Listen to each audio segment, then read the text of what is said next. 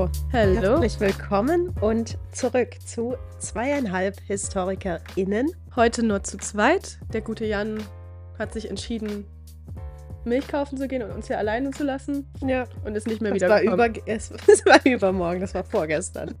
Wir haben ihn seither nicht mehr gesehen. Ja, RIP Jan. Vielleicht sieht man sich mal wieder. Maybe. Oh, Papi ist Zigaretten holen gegangen. Bin Hallo gleich Hannah, da, ja. Lang nicht gesehen. Ja, Es sind schon wieder zwei Wochen rum. Wie geht's? Lass mal, lass mal ganz casual heute anfangen. ja, also ich bin heute früh aufgewacht. Gut. Nachdem ich in der Nacht dachte zwischenzeitlich, dass ich an einer Lungenentzündung sterbe. Und dann habe ich mich auf den schönen Weg zur Podcast-Aufnahmelocation gemacht, nur um festzustellen, dass dieser Trip mich eine Stunde kostet, weil Schienenersatzverkehr ist. Und da war ich dann fast bereit, aufzugeben.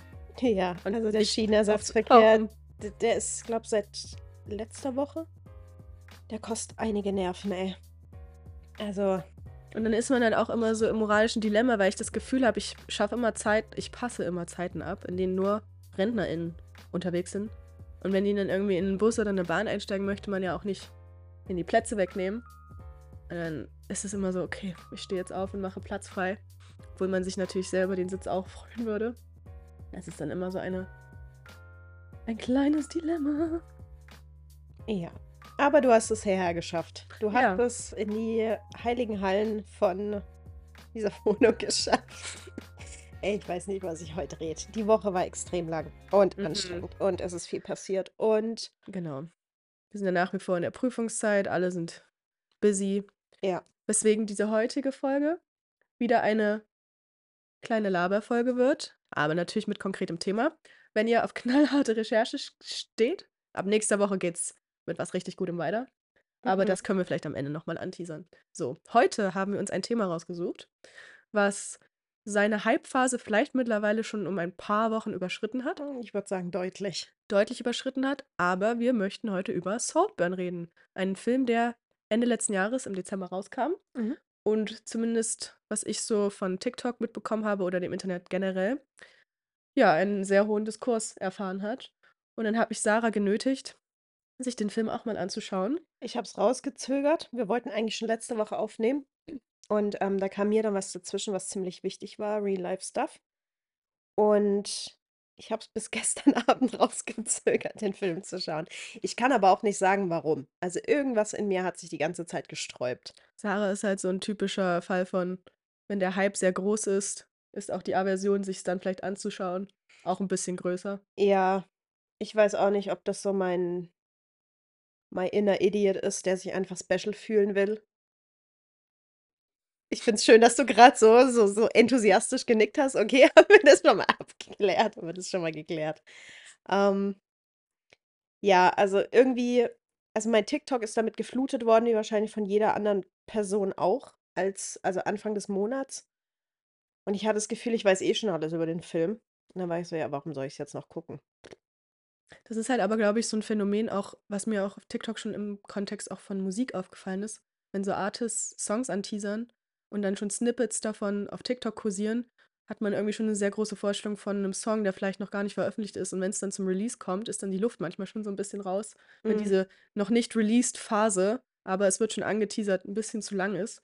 Und wenn das bei Filmen halt passiert und du dann ganz viele Ausschnitte schon vorher siehst, kann ich mir halt auch vorstellen, dass dann irgendwann die das Bedürfnis, es tatsächlich zu gucken, so ein bisschen runtergeht, weil man eigentlich schon das Gefühl hat, man hat es schon, wie du es gerade gesagt hast. Ja, man hat es einfach Gesehen. schon über. Man ist schon so, okay, Ja. next. Dieser klassische Effekt, ähm, den so Hypes Mhm. haben. Ja, aber Saltburn. Hm. Warum haben wir uns für Saltburn entschieden? Erstens, weil ich würde sagen, es so der erste Film war, der großflächig diskutiert wurde dieses Jahr. Und ähm, weil es sehr viel Interessantes über diesen Film zu sagen gibt. Unter anderem äh, Jacob Elordi, meld dich bei mir. oh Gott.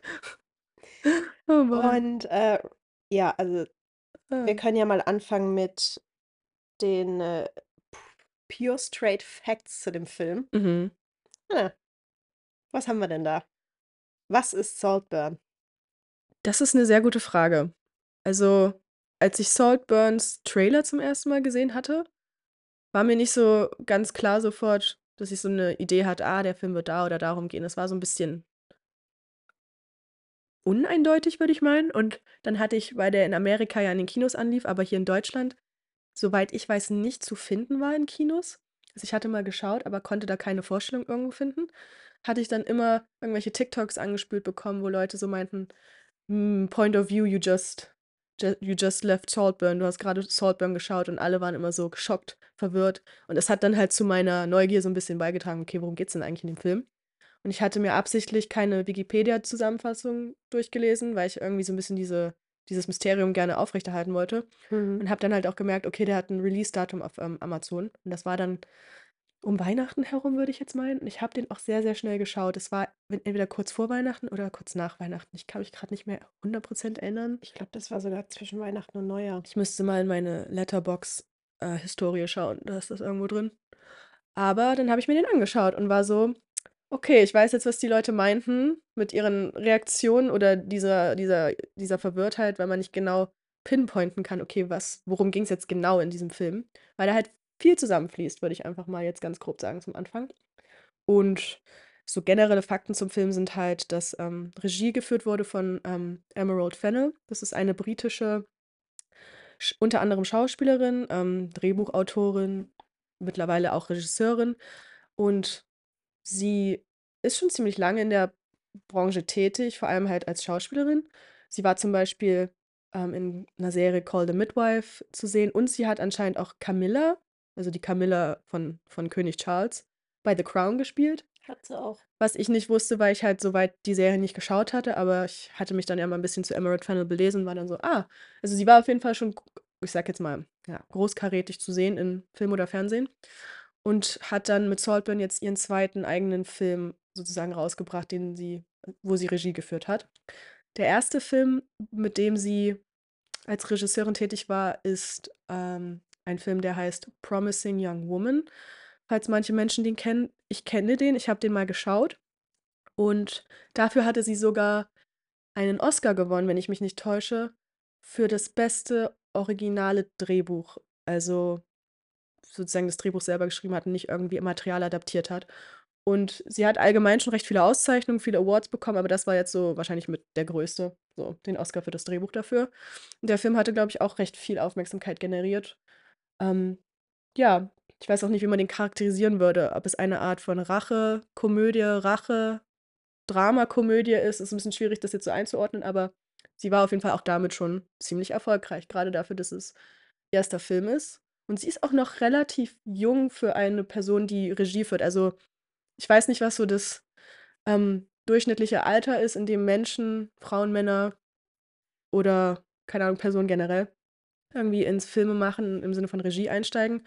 Grade wenn man das nicht primär als 1. sozusagen als 1. Karriereweg hatte, sondern als Schauspielerin angefangen hat, weiß ich nicht, was da so das Standardalter ist, wenn Leute dann sagen: „Okay, jetzt ist vielleicht Zeit, mal 'n Film zu machen.“ Aber Emerald Fennell ist auf jeden Fall noch in ihren 30ern, würde ich jetzt mal meinen. Ich glaube, sie ist 38. Das heißt, es ist nicht also, sie ist noch ziemlich jung, glaube ich, dafür, wenn man das jetzt mal so sagen kann, ohne jetzt hier irgendwie Altersgruppen zu diskriminieren. Aber ich denke, das ist schon ziemlich ja, noch ziemlich jung dafür.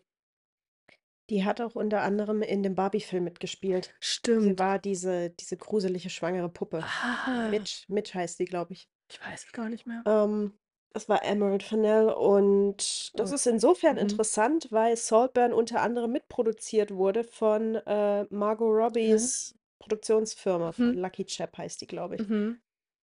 Ja, also, da ist auch 'n interessanter interessanter Querverweis zu 'nem anderen sehr erfolgreichen und s also, wahrscheinlich dem am meisten diskutierten Film aus'm letzten Jahr. Mhm. Und ja, also, die Besetzung in Saltburn ist sehr hochkarätig. Ja. Wir haben unter anderem in der Hauptrolle Barry Keoghan Mhm. Riesenfan. Ich bin 'n Riesenfan. der grad wirklich seinen Durchbruch hat. Absolut. Unter Beziehungsweise grade 'n extremen Höhenflug auf jeden Fall hat. unter anderem auch in „The Killing of the Sacred Deer“ und in „Banshees of Inisherin“ hat er auch 'ne Rolle gespielt. Jacob Elordi, den man vor allem wahrscheinlich aus „Euphoria“ kennt, aber der jetzt auch zuletzt unter anderem in Priscilla Elvis Presley gespielt hat Mhm. und gerade genauso, ähm, Momentum hat, würde ich Mhm. sagen. Ja. Rosamund Pike, die eine absolute Icon ist. Mhm. Richard E. Grant, der spielt den, äh, Familienvater von den von den Cattons und ich glaube, Richard E. Grant hat sich grundsätzlich drauf spezialisiert, schnöseliger, reicher, adeliger Vater zu sein, weil er nämlich auch der Vater von Anne Elliot in Persuasion Ah ja, ist, der, über das wir äh, vor 'n paar Wochen geredet haben. genau. Ich wusste es doch, dass ich den Mann erst irgendwo anders gesehen hatte vor Kurzem.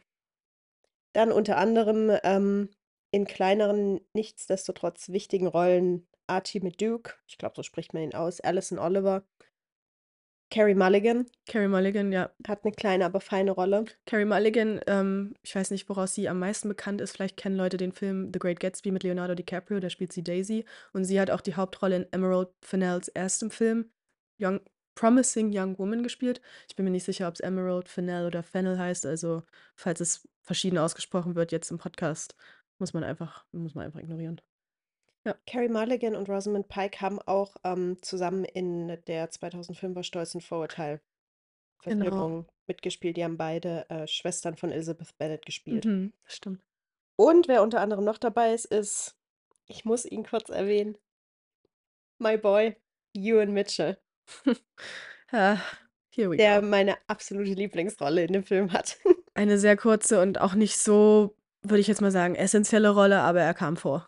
Den Mhm. kennt man, wenn man, ähm, House of House of the Dragon oder Game of Thrones Fan generell ist, da hat er in der neuen Serie House of the Dragon 'ne relativ, ja, wichtige Rolle. Targaryen. Also wer da Fan ist, würde ihn daher kennen Ich vielleicht. fucking liebe Ewan Mitchell, seit ich The Last Kingdom geschaut habe, wo er 'ne komplett andere Rolle spielt. Mönch, oder? Ja, 'n sehr süßen, sehr unschuldi ne, unschuldig nicht unbedingt, aber 'n Mhm. sehr gutherzigen und gutmütigen Mönch. Mhm. Genau, um Mönche geht's bei Saltburn nicht. Ähm, bevor wir, genau, zu sehr ins Detail gehen und dann vielleicht Leute verwirren, die vielleicht den Film auch nicht gesehen haben, aber davon gehört haben. Wenn man jetzt sagen müsste, worum geht es bei Saltburn, ist gar nicht so einfach. Ich würde mal sagen, Saltburn ist ein Film, in dem es um eine, ich sage jetzt mal, schon ja, adlige Familie geht. Das sind die Cattons. So, das ist eine Familie, die extrem reich ist und der Sohn, der um die 19, 20 wahrscheinlich sein wird im Film, heißt, ähm wie heißt der denn noch mal? Scheiße. Oh Gott. Felix. Felix, danke. Felix Jacob Elordi spielt Felix und Felix ist in Oxford im Jahre 2006. Ich habe auch irgendwo in 'nem Interview gesehen, dass Emerald Fennell diesen Film als Period Piece, also als eine Art, ja sozusagen Film bezeichnet hat, der auf eine gewisse Ära, eine vergangene Ära, eine vergangene Zeit sozusagen anspielt und in einer vergangenen Zeit sozusagen, äh, stattfindet. Und das ist natürlich ziemlich hart, wenn das Jahr 2006 auf einmal als Period Piece bezeichnet werden kann. Aber so, wenn man an die Musik im Film denkt und so 'n bisschen auch an so Outfits, die da gezeigt werden, hat das schon auf jeden Fall so den Vibe der Zeit, würde ich jetzt mal meinen. Und der Film findet, ähm, zu Beginn in Oxford statt, also an der Universität Oxford in in England. Und Felix ist dort Student und von Anfang an folgen wir, ähm, einer anderen Figur aber so 'n bisschen, die so der Protagonist eigentlich ist, würde ich jetzt meinen, und das ist Oliver. Und Oliver wird von Barry Keoghan gespielt. Und das ist sozusagen so der Ausgangspunkt, dass die beiden sich in Oxford sozusagen mehr oder weniger kennenlernen oder ja, kann schon kennenlernen sagen und dann so 'ne Art Freundschaft anfangen. Das ist so der Startpunkt des Films. Man kann ihn auch so 'n bisschen zweiteilen. Es ist so vielleicht 1/3 beziehungsweise eine Hälfte des Films ist zeitlich in Oxford verortet und dann geht's so, ich weiß grad nicht mehr, welcher Minute, vielleicht so nach 'nem Drittel, 'ner Hälfte, geht's dann nach ähm, aufs englische Land, also in die Countryside, zum Familienanwesen der Cattons, also von Felix und seiner Familie. Und da ist dann so wo sich alles ein bisschen zuspitzt und ein bisschen seltsam wird, um's mal so auszudrücken. Ja, also stimme ich auf jeden Fall zu. Also der Film beginnt ich würde tatsächlich auch sagen, das erste Drittel ist komplett Oxford. Mhm. Und da von uns keiner logischerweise in Oxford studiert oder je studiert hat und auch nie studieren wird Na ja. ähm Nein, stimmt schon wahrscheinlich. also, das das schließe ich jetzt einfach mal grundsätzlich aus für Ja. fast für Ausländer, also für Leute, die nicht ähm, die britische Mhm. Staatsbürgerschaft haben, sind es inzwischen, glaube ich, pro Semester oder pro Jahr, das weiß ich gerade nicht, irgendwie fast 20.000 Euro umgerechnet an Ja, also seit Brexit ist das alles nochmal ein bisschen härter geworden, glaube ich. Also ich würde mal aus allein ökonomischen Gründen das für jeden von uns ausschließen. Ähm, ja, also es beginnt in Oxford. Es beginnt mit der Ankunft von äh, eben erwähntem Oliver. Stopp, stopp, Hase. Ich muss dich stoppen. Es beginnt mit einem Monolog von Oliver. Ja, von mir aus. Ich weiß aber nicht, ob das Sinn macht, jetzt sehr darauf einzugehen, was er da sagt, weil der Monolog schon so ein bisschen vorwegnimmt, was halt im Film passiert. Das hat man auch, finde ich, am Anfang schon gemerkt. Es greift so ein bisschen voraus und lässt so erahnen, in welche Richtung sich der Film entwickelt. Deswegen Ja. weiß ich nicht, ob das jetzt Sinn macht, aber es beginnt mit einem Monolog von Oliver, ähm, der Hauptfigur. Und dann, ja, starten wir sozusagen. Über Felix, ja. Genau, wo er Und über Felix redet. Dann folgen wir Oliver über das Gelände seines College Mhm. in Oxford, am wahrscheinlich Tag seiner Ankunft, weil er hat einen Koffer dabei und er ist sehr korrekt gekleidet, also echt Mhm. pedantisch mit Krawatte und Schal und allem drum und dran und er ist der Einzige, Mhm. der so aussieht. Also alle anderen sehen einfach normal und casual aus. Und zu den äh, Tönen, den Melodien, dem Choral von Zadok the Priest. Mhm. Zadok the Priest ist ein, ein musikalisches Stück von Georg Friedrich Händel. Musiknerds kennen vielleicht Georg Friedrich Händel oder man kennt ihn aus der Schulzeit. Es war ein deutscher Komponist, der in Halle geboren wurde. Ich dachte immer, er wurde in Leipzig geboren, aber es war Halle. Aber to be honest, den Fehler kann man schon mal machen. no shade gegen Halle, aber ich verwechsel das manchmal. Auf jeden Fall, auf jeden Fall hat er seine Zeit seines Lebens, glaube ich, nicht ausschließlich, aber hauptsächlich in England gewirkt und war da, wenn ich das richtig in Erinnerung habe, Auftrags, also hat viel Auftragsarbeit komponiert, was dann dazu geführt hat, dass er einer der wenigen Komponisten so dieser Zeit war, die schon während der ihrer Lebzeit ziemlich wohlhabend geworden sind durch die Musik. Das ist was, was nicht die Regel war. Also Georg Friedrich Händel ist so ein bisschen in der Barockzeit zu verorten. So im 17. Jahrhundert geboren, im 18. hauptsächlich wahrscheinlich gewirkt. Also es war schon eine besondere Sache. So. Es war jetzt ein wirklich unnötiger Fakt am Rande, aber musste ich kurz loswerden. Der Georg. Okay, Der danke. Georg. Danke. Bitte. Gerne. Auf jeden Fall äh, ist es die britische Krönungshymne. Ja. Die wird gespielt traditionell bei den äh, Krönungen der britischen Monarchen, wenn ihnen die Kronen aufgesetzt werden. Hm. Und zu diesen Klängen schreitet er durch diese altehrwürdigen historischen Hallen. Ja. Und ich finde schon in diesem Shot, da läuft er nämlich einmal an Felix vorbei Ja. und auch an Farley, Mhm. der ähm, Felix Cousin ist. Mhm. Und ich finde, die fallen schon in diesem Longshot, der so vorbeizieht, finde ich, fallen die schon auf unter dieser anderen Ja. Masse. So, sie stechen so ein bisschen, klar, sehr oberflächlich betrachtet durch ihr Aussehen heraus, weil sie halt einfach sehr charismatisch wirken, Mhm. was halt gutes Casting ist, aber was natürlich auch absolut der Sinn dieser Figuren ist, dass sie Charisma haben und halt so eine Anziehungskraft, so eine Aura schon ausstrahlen. Und wir folgen dann Oliver im weiteren, äh, in den weiteren Minuten quasi des Films, wie er versucht, sich in Oxford einzuleben, ähm, dass er nicht so richtig Anschluss findet. Also alles ist sehr awkward. Er sticht auch sehr heraus, weil er einfach irgendwie unbeholfener wirkt als die Leute drumherum. Nicht so cool angezogen ist jetzt mal cool in Anführungszeichen. Na gut, cool. In 2006er Maßstäben, was die Mode angeht, So, auch. Deswegen in Relativ. Anführungszeichen. Also er hat halt einen Anzug an, er wirkt halt sehr, so, er hat noch so sehr diesen Schoolboy-Vibe, so nach dem Motto, so Schuluniform halt. Und so sehen die anderen Leute dort in Oxford halt nicht aus. Die sehen halt aus wie, keine Ahnung, wie sich Leute halt heute anziehen, wenn sie, keine Ahnung, auf Y2K fahren, habe ich so das Gefühl. So, das ist so ein bisschen der Vibe. Bloß, dass es halt der Real Deal ist, weil es ja 2006 Ja. ist. Genau. Er sieht halt aus, oder er sieht in diesen ersten Einstellungen, finde ich, aus wie jemand, der versucht, sich zu kleiden, wie er sich die Leute an Oxford vorstellt. Genau, es wirkt so ein bisschen wie eine Art Verkleidung. Ja, weil Oxford ja eine sehr prestigereiche und sehr traditionelle und auch so eine Upper-Class-Institution Mhm. ist. Mhm.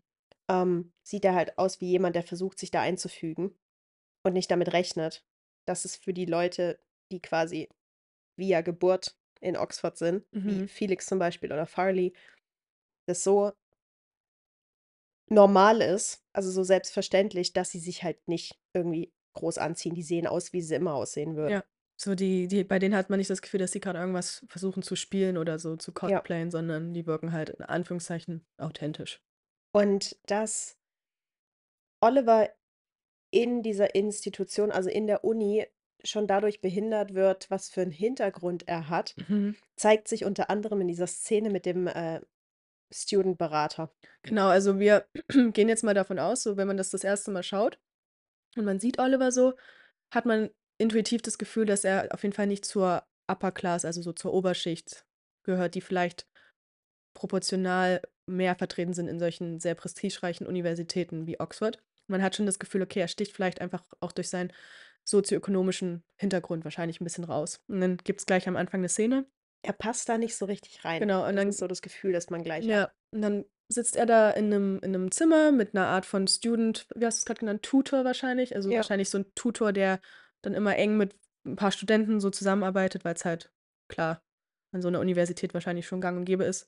Und dann kommt Farley rein in den in den Raum irgendwann und der kommt zu spät und man merkt grade, als Farley noch nicht da ist und Oliver noch alleine mit dem Tutor ist, dass es nicht so einfach ist, dass die so 'ne ge entspannte, lockere Konversation führen können. Also, Oliver wirkt auch so 'n bisschen steif, so 'n bisschen wie 'n klassischer Nerd, würde ich jetzt mal sagen, Mhm. wenn man das so sagen möchte. Und dann fragt ihn der Tutor auch, wie er mit der Sommerleseliste zurechtgekommen ist, die wahrscheinlich so 'ne Art Empfehlung ist, dass man sich halt mit Büchern auseinandersetzt, bevor man da dann mit, äh, seinem Studium anfängt, sozusagen zum Semester oder wie auch immer. Und Oliver sagt dann, dass er alles gelesen hat, was auf dieser Liste steht, und das sind irgendwie 50 Bücher oder so. Und der Tutor ist dann komplett ungläubig und sagt: „Du hast alles gelesen?“ Da ist auch die King Ja King James Bibel drauf, so auf dieser Liste und Oliver sagt halt, dass er alles gelesen hat und hinterlässt dadurch schon mal so 'n ziemlich also, so 'n so 'n so 'n sehr, ich sage jetzt mal, polarisierenden Eindruck beim Tutor, weil er sich halt denkt: „So, what the fuck, was ist das für 'n Creep, der hier vor mir sitzt und irgendwie die ganze Sommerleseliste der Oxford University Beziehungsweise gelesen eigentlich hat.“ macht er ja das, was man von Universitätsstudenten erwarten könnte. So, er Ja. er zeigt die Leistung. Mhm. So, er nimmt das ernst, er hängt sich da rein. Und er ist halt so bemüht, sich durch, ähm, Leistung und durch Fleiß zu beweisen, dass es in in diesen Kreisen oder sagen wir mal, an dieser Institution, wo halt viele Leute nicht per ökonomischem Hintergrund darauf angewiesen sind Mhm. schon wieder peinlich wirkt. Genau, es wirkt schon wieder so zu sehr versucht, zu sehr bemüht, um irgend 'ne Art von Defizit vielleicht auszugleichen. Und dadurch zeigt er halt auch und ich finde, es gibt, ähm ich weiß nicht, ob's der Anfangsmonolog ist oder zum Schluss gibt's auch noch mal 'n Monolog. Ich glaube, es ist der am Schluss, wo er sagt: „Hier, ähm“ „Accidents and things happen to people like you, the rest of us has to work.“ Ja. Und er zeigt ja, dass er bereit ist, diese Arbeit reinzustecken, dadurch, dass er sagt: „Ja, ich habe den ganzen Sommer damit verbracht, die Bücher zu lesen, die erforderlich sind.“ Mhm. Und das ist 'n inherent da werden wir nachher noch mal drauf zu sprechen kommen, Middle Class Value. Mhm. Fly die Betonung von Fleiß, die Betonung von harter Arbeit Mhm. und so weiter und so fort. Also, auch dadurch zeigt er eigentlich, dass er nicht nicht so richtig da reinpasst. Und das wird halt ganz besonders klar im Kontrast zu Farley, als der da reinkommt, viel zu spät, so nonchalant Mhm. und sich zwar entschuldigt, aber auch irgendwie so: „Ach, schon schon nicht so schlimm.“ Also, der Genau. 'ne ganz andere Haltung hat. Und sofort, sobald er seinen Namen sagt, guckt der Tutor so auf und sagt, ähm: „Du bist nicht zufälligerweise mit“ Frederica Stark heißt, glaube ich, Farleys Mutter, „verwandt?“ Er so: „Ja, es ist meine Mutter.“ Und der Tutor war mit ihr In einem in Jahrgang. Oxford. Mhm. Und da da merkt man halt auch sofort, wie da 'ne ganz andere Sympathie da ist und so 'n ganz anderer Umgang mit Farley als Person im Vergleich zu Oliver, weil sich das da sehr gegenübergestellt wird in dieser Szene, dass halt auch einfach gezeigt wird, wie so privilegierte Leute oder Leute in so 'nem Umfeld, die vielleicht, keine Ahnung, aus so 'ner finanziellen Schicht kommen oder dann auch Verwandte haben, die schon solche Institutionen besucht haben, dass das halt einfach sehr vernetzt und auch sehr snobby und sehr elitär halt ist. Und dass da halt 'n ganz anderer Umgang dann schon mit der Person Ja, Farley also. Farley ist sofort in the game. Und Farley ist auch in Anführungszeichen, wenn man jetzt ganz, ganz oberflächlich und sehr engstirnig ist, wirkt er einfach auch attraktiver als Oliver, rein vom Äußerlichen her. Und mir ist auch in der Szene beim 2. Mal schauen aufgefallen, dass er Glitzer um die Augen hat, Mhm. obwohl es ja keine Partysituation oder irgendwas ist. Und dann fand ich das schon 'n sehr interessantes Detail so beim beim Hinschauen. So, dass das gleich von Anfang an so 'n bisschen so so sehr durch diese visuellen Clues etabliert wird. Ja. Ja. Und man merkt während der Szenen, die dann auch folgen, ähm, dass Oliver immer so 'n bisschen so diese effortless, nenne ich's jetzt mal, so diese lässige Mhm, mhm. Gruppe rund um Felix und Farley und ihre Freunde immer so von der Seite beobachtet Ja, und halt und den genau. Blick fest darauf gerichtet hat ähm, unter anderem auch, wenn sie in in dem College sitzen und essen oder auch wenn sie im Pub sitzen, ähm, geht sein Blick immer so an seinem Gesprächspartner, was halt meistens My Boy Michael ist. Der absolut seltsam ist. Der seltsame Mathe-Freak. Der so furchtbar unangenehm war. Aber ja. fucking ask me a sum-then. Oh Gott. Oh. Ich liebe Ewan Mitchell. Ich liebe Ewan Mitchell. Ich finde, der ist so begabt. Der verschwindet so derartig in seiner Rolle. Ja. Und er hat wirklich nur ich glaube, er hat nur 2 oder 3 Szenen, wo er wirklich 'n bisschen länger vorkommt, aber der ist Mhm. mir so hängen geblieben. Ja, also er ist auf jeden Fall hängen geblieben. Und aber so, um das so 'n bisschen ähm, auch damit wir uns hier nicht zu sehr zeitlich verstricken, wir beide, weil wir da gerne so 'ne Tendenz zu haben. So während in Oxford sozusagen Oliver zuerst außen vor ist und so die Leute so von außen beobachtet, gibt's dann einen Moment, in dem, ähm, sozusagen so 'n Wendpu Wendepunkt kommt, in dem er sich dann mit Felix so 'n bisschen anfreundet. Und das ist, als Felix mit seinem Fahrrad irgendwie zu 'ner Session möchte, aber 'ne Pa Fahrradpanne hat. Und Oliver gibt ihm dann sein Fahrrad und Felix ist dann sehr dankbar dafür und genau, äh, bedankt sich großzügig. Und dann kommt das so dazu, dass beiden sich anfreunden, dass Oliver mit ihm und den Freunden von Felix im Pub auch mal zusammensitzt. Und es gibt dann auch so 'ne ganz tolle Montage, wo man so Szenen der beiden sieht. Ich habe das genannt, die Montage Oxford Culture. Genau, wo man dann so so Party-Szenen zusammengeschnitten sieht, wo man einfach Felix und Oliver zusammen sieht, sieht, dass die viel Zeit auch miteinander verbringen. Und ja, das ist auf jeden Fall noch 'n sehr da hat man noch so 'n sehr positiven ich sage jetzt mal so 'n positiven Vibe so zu dem Zeitpunkt im Film. Ich habe schon mehrere Kommentare gehört von Leuten, die selber in Oxford waren, entweder zu dem Mhm. Zeitraum oder 'n bisschen später, dass, ähm, wie diese ganze auch Partyszene und diese ganzen Traditionen und was da alles stattfindet, ähm, gezeigt werden, dass das alles sehr echt ist. Also, dass es wirklich sehr Mhm. realitätsnah ist, was Sinn macht, weil Emerald Fennell selber in Oxford war als Student. Genau, Also, die sie hat selbst Regisseurin. in Oxford studiert. Genau, und, ähm, man kriegt sozusagen mit, wie Oliver und Felix sich anfreunden. Man hat aber immer so diesen Beigeschmack dieser Klassenunterschiede zwischen den beiden oder beziehungsweise zwischen Oliver und Felix und seiner Freundesgruppe. Denn, ähm, so in den Oxford-Szenen erzählt dann Oliver Felix unter anderem, dass seine Familie zum Beispiel oder dass seine Eltern beide beide, glaube ich, irgendwie so mit Sucht zu kämpfen haben, dass er dadurch halt finanziell nicht gut aufgestellt ist, dass er dort wahrscheinlich mit 'ner Art Stipendium ist. Also, es wird immer sehr darauf hingewiesen, auch so von Oliver selbst, so dass er halt nicht reich ist wie jetzt viele dort. Das wird immer wieder in Szenen auch klar, dass er dadurch trotzdem heraussticht. Aber man hat halt das Gefühl, dass das zumindest bei Felix, nicht bei seinen Freunden unbedingt, aber bei Felix auf Sympathie stößt. Und das ist so 'n bisschen was, was man, glaube ich, auch als Savior-Syndrom bezeichnen könnte. So Felix sieht sich dann wahrscheinlich auch so 'n bisschen als so 'ne Art ich weiß nicht, wie man's am besten ausdrückt, so jemand, der Olli so mit an die Hand nimmt. Und das ist auf jeden Fall so Mitleid, was da definitiv auch mit reinspielt und so diese Sympathie: „Ah, Olli, der Arme, ah, und seine Eltern, die, ähm, Süchtige sind.“ Und dann fühlt er sich da so 'n bisschen nicht für ihn verantwortlich, aber ich glaube, dass das ein grundlegender Faktor für die, äh, Entstehung dieser Freundschaft ist, dass Oliver halt so diese mit dieses Mitleid bei Felix auslöst. Und Felix ich weiß nicht, ob er das schon in Oxford sagt oder erst später, nennt Olli, glaube ich, auch irgendwann mal sehr real, so nach dem Motto, dass Olli für ihn so eine echte Person ist und so eine, keine Ahnung, authentische Person ist. Und das ist, glaube ich, schon sehr mit dieser Vorstellung dieser stereotypischen Vorstellung verknüpft, was vielleicht Leute in der Oberschicht für 'ne Vorstellung von Menschen von der Working Class zum Beispiel haben oder von Leuten, die sozioökonomisch schlecht aufgestellt sind. Mhm. Und das ist so da da wird halt so mit diesen Stereotypen und diesen Vorstellungen sehr gespielt, finde ich, in der Dynamik der beiden und wie Olli dadurch für Felix sehr besonders ist und nicht so ist wie jetzt vielleicht seine anderen Freunde, die aus 'nem ähnlichen sozioökonomischen Hintergrund kommen oder wie sein Cousin, keine Ahnung, schon sein Leben lang mit ihm zusammen waren. Und auch in diesen Oxford-Szenen wird aber halt auch schon etabliert, dass Olli ein kleiner Weirdo ist. Also es gibt so Szenen, wo er zum Beispiel vor Felix' Fenster steht und ihn beobachtet, wie Felix irgendwie mit anderen Personen oder halt Frauen, Mädels intim ist so. Also, es wird schon von Anfang an so 'n bisschen etabliert, dass Oliver definitiv irgendeine Form von Obsession mit Felix hat.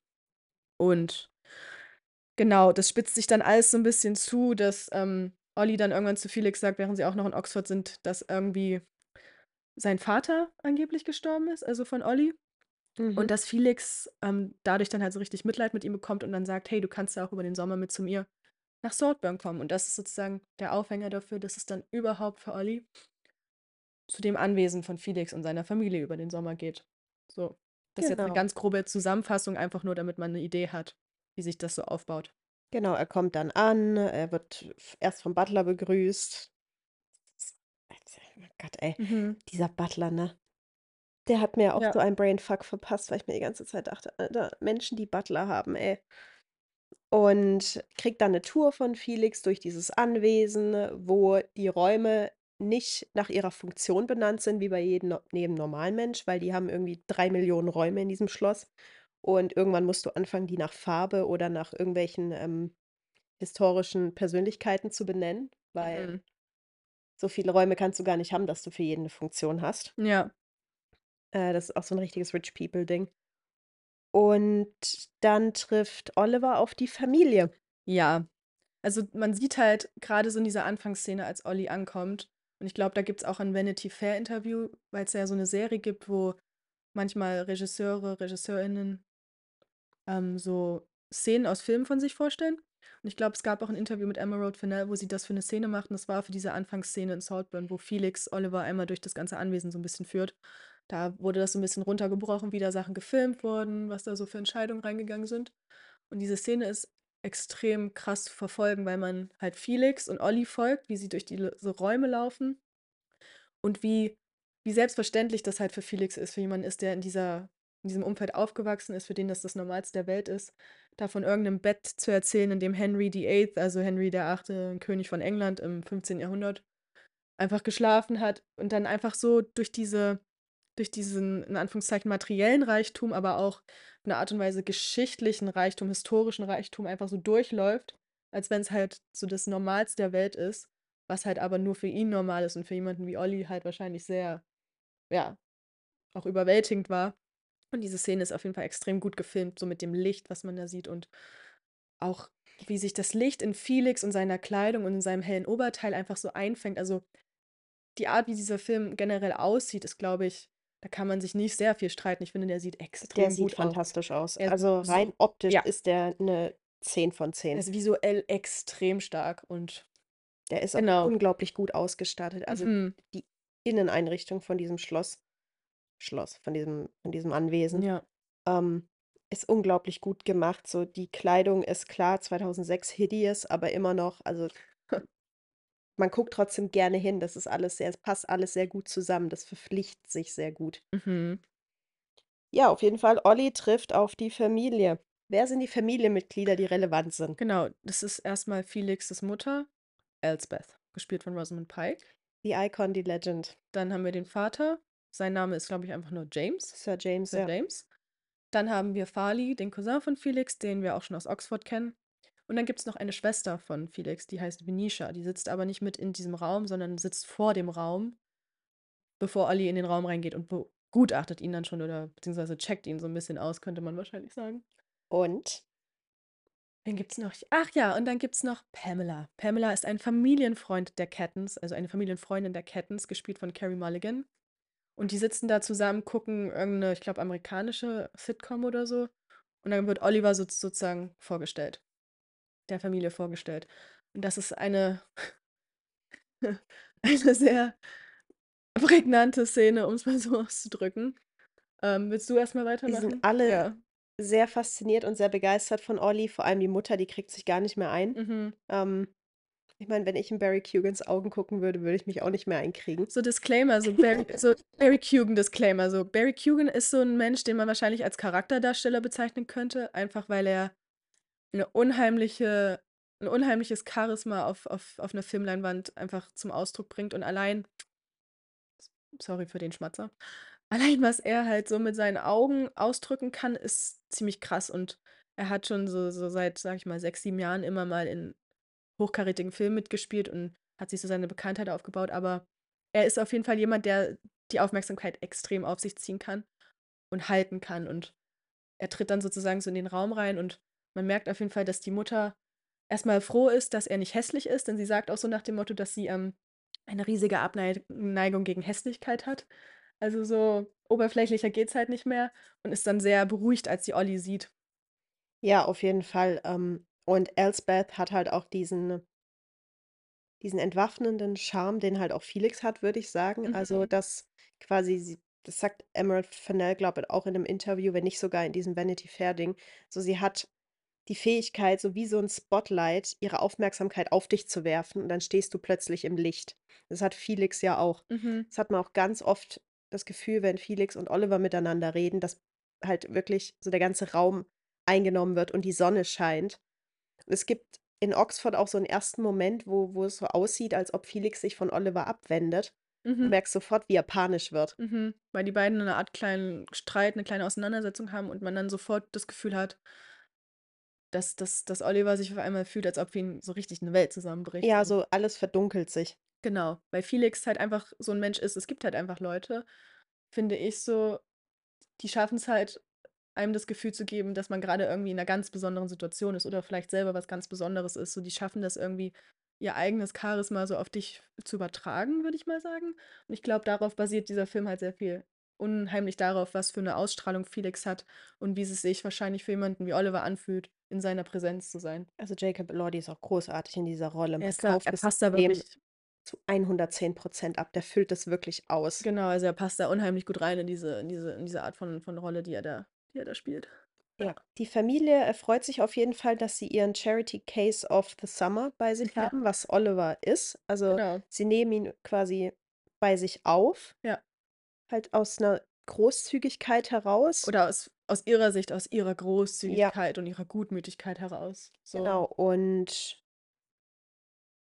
ähm, man sieht dann, wie reiche Menschen leben, nämlich das der Tag teilt sich ein nach Breakfast, Lunch und Dinner. Ja. Und Dinner ist immer Black Tie. Genau. Also, sonst sind sie ja immer sehr casual und: „Ah, fühle dich wie zu Hause.“ Und Felix läuft zum Beispiel auch immer barfuß rum, aber abends muss dann der Smoking her. Ja. Abends sitzen sie da im Abendkleid und im Smoking und, ähm, dinieren sehr förmlich. Mhm. Und ja, also wir sehen, wie die Wochen in Saltburn vergehen. Wir haben 'ne großartige Montage, die Mhm. von, ich glaube, MGMT unterlegt ist von Von 'nem 'nem Lied. MGMT-Song, genau. So gut. Ich habe grad 'n Namen vergessen, welches Lied das war. Ja, also wir f sehen, wie die vor allem die jungen Leute, also Venetia, Farley, Felix und Oliver viel Zeit miteinander verbringen. Mhm. Ähm, wie sie Filme gucken, wie sie am Pool liegen und lesen Ja. und sich darüber unterhalten, ob Harry, Ron und Hermine 'nen Dreier haben.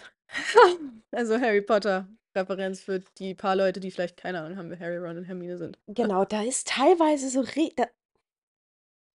Ich muss mal ganz kurz über diese Szene reden, wo sie durch diese wo sie in diesem Getreidefeld liegen und alle sind nackt. Genau, es Felix, Farley und Venetia liegen im Getreidefeld und dann kommt Oliver hinzu, hat noch irgendwie 'ne Hose an, Shorts an und dann heißt es: „Nein, ins Feld kommst du nur, wenn du nackt bist.“ Und dann muss er sich halt ausziehen und dann durchs Und dann sitzen die da zu 4. nackt im Feld rum und, ähm, ich möchte nur mal noch mal betonen, Felix und Venetia sind Geschwister und Farley ist ihr Cousin. Also, Es ja hat teil dieser Film hat teilweise so Ja, ganz mhm. weirde incesty Untertöne. Also, wirklich nur Untertöne. Es wird nie explizit, auch eigentlich nicht implizit auf Inzest angespielt. Es ist halt nur so 'n ganz kleiner Vibe, so 'n Buddy-Vibe, finde ich, der da teilweise durchkommt. Grade auch in 'ner Szene, wo es 'ne Karaoke-Nacht gibt bei den Cattons im Anwesen und ganz viele Leute eingeladen sind. Die ganzen Henrys, glaube ich. Ja, die Henrys. Als sie ihre ganzen Freunde einladen, die auch alle Henrys heißen äh, alle Henry heißen. Da gibt's 'ne Szene von der Karaoke-Nacht und da sitzt Venetia auf Felixes Schoß Felixes Schoß. Und wenn man jetzt, ähm, mal dran denkt, dass das ja klar SchauspielerInnen sind und die sich nicht wirklich kennen und verwandt sind, ist das voll in Ordnung. Aber wenn man das halt so als Geschwisterdynamik sieht, war ich auch so: „Okay.“ Es es gab mir es gab mir auch so ganz kurz so so 'n bisschen Romance-Vibes, aber ich bin mir nicht sicher, ob ich das einfach nur absolut fehlinterpretiere. Aber grade so mit dieser Getreideszene hatte ich auch kurz das Gefühl, okay in dem Moment habe ich halt hart gemerkt, dass das eigentlich SchauspielerInnen sind, weil so wie sie da saßen hat mir das keine Geschwister-Vibes gegeben, so Anders kann ich's jetzt nicht Das beschreiben. ist auf jeden Fall 'n bisschen Aber weird es kann gewesen. auch sein, dass ich das komplett falsch jetzt interpretiere. Das ist wahrscheinlich sehr Ansichtssache Das so. ist vielleicht auch mein eigenes Klassenvorurteil, weil für mich ist alles, was Upper Class ist, miteinander verwandt und incesty as fuck. Genau, also Ich habe da so wirklich Vorurteile. also, ich will nur noch mal hinweisen, so physikalische Nähe unter Geschwistern muss nicht um Gottes Willen kein Inzest bedeuten. Also, das sollte jetzt gar nicht irgendwie so in die Richtung gehen. Es war halt nur so 'n genereller Vibe, der vielleicht durch den Film einfach so 'n bisschen minimal Sich so so in manchen Szenen hat sich das 'n bisschen durchgezogen. Aber wie gesagt, Fand ich schon. minimal. Es kann können andere Leute auch ganz anders sehen. Ja.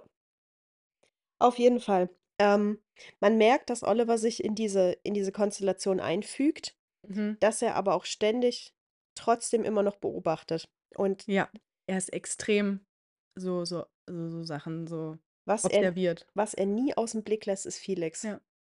Ja. In so gut wie jeder Einstellung, zumindest soweit ich das gesehen habe, ist er ihm entweder zugewandt oder hat immer so ist immer so, dass er in seinem Blickfeld ist. Also, das ist wirklich so der Mittelpunkt, um den alles Mhm. sich dreht. Mhm.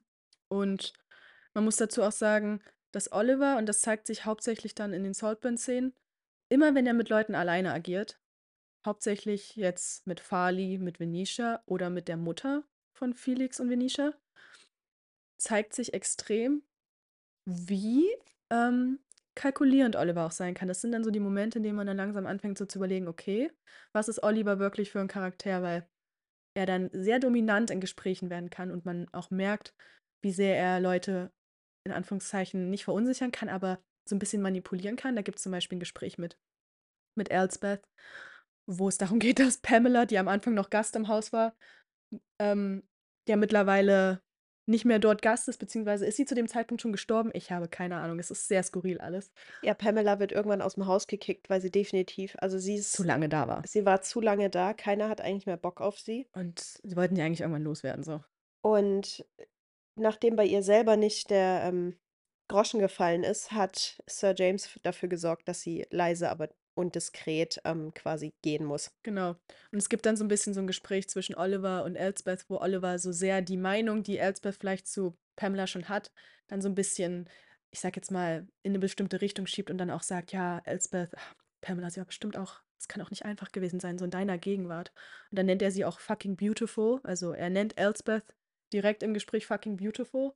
Und dann merkt man so richtig, wenn Oliver will, ist er kein unterwürfiger, kleiner, armer Council Estate Sohn von suchtkranken Eltern, so. Man merkt auf einmal, oh, so diese Unterwürfigkeit, die da vielleicht so besteht, so dieser in Anführungszeichen, er ist jetzt so der Freund von Felix, der arme kleine Freund, der mit nach Saltburn genommen wird für den Sommer, aus der Großmütigkeit der Cattons heraus.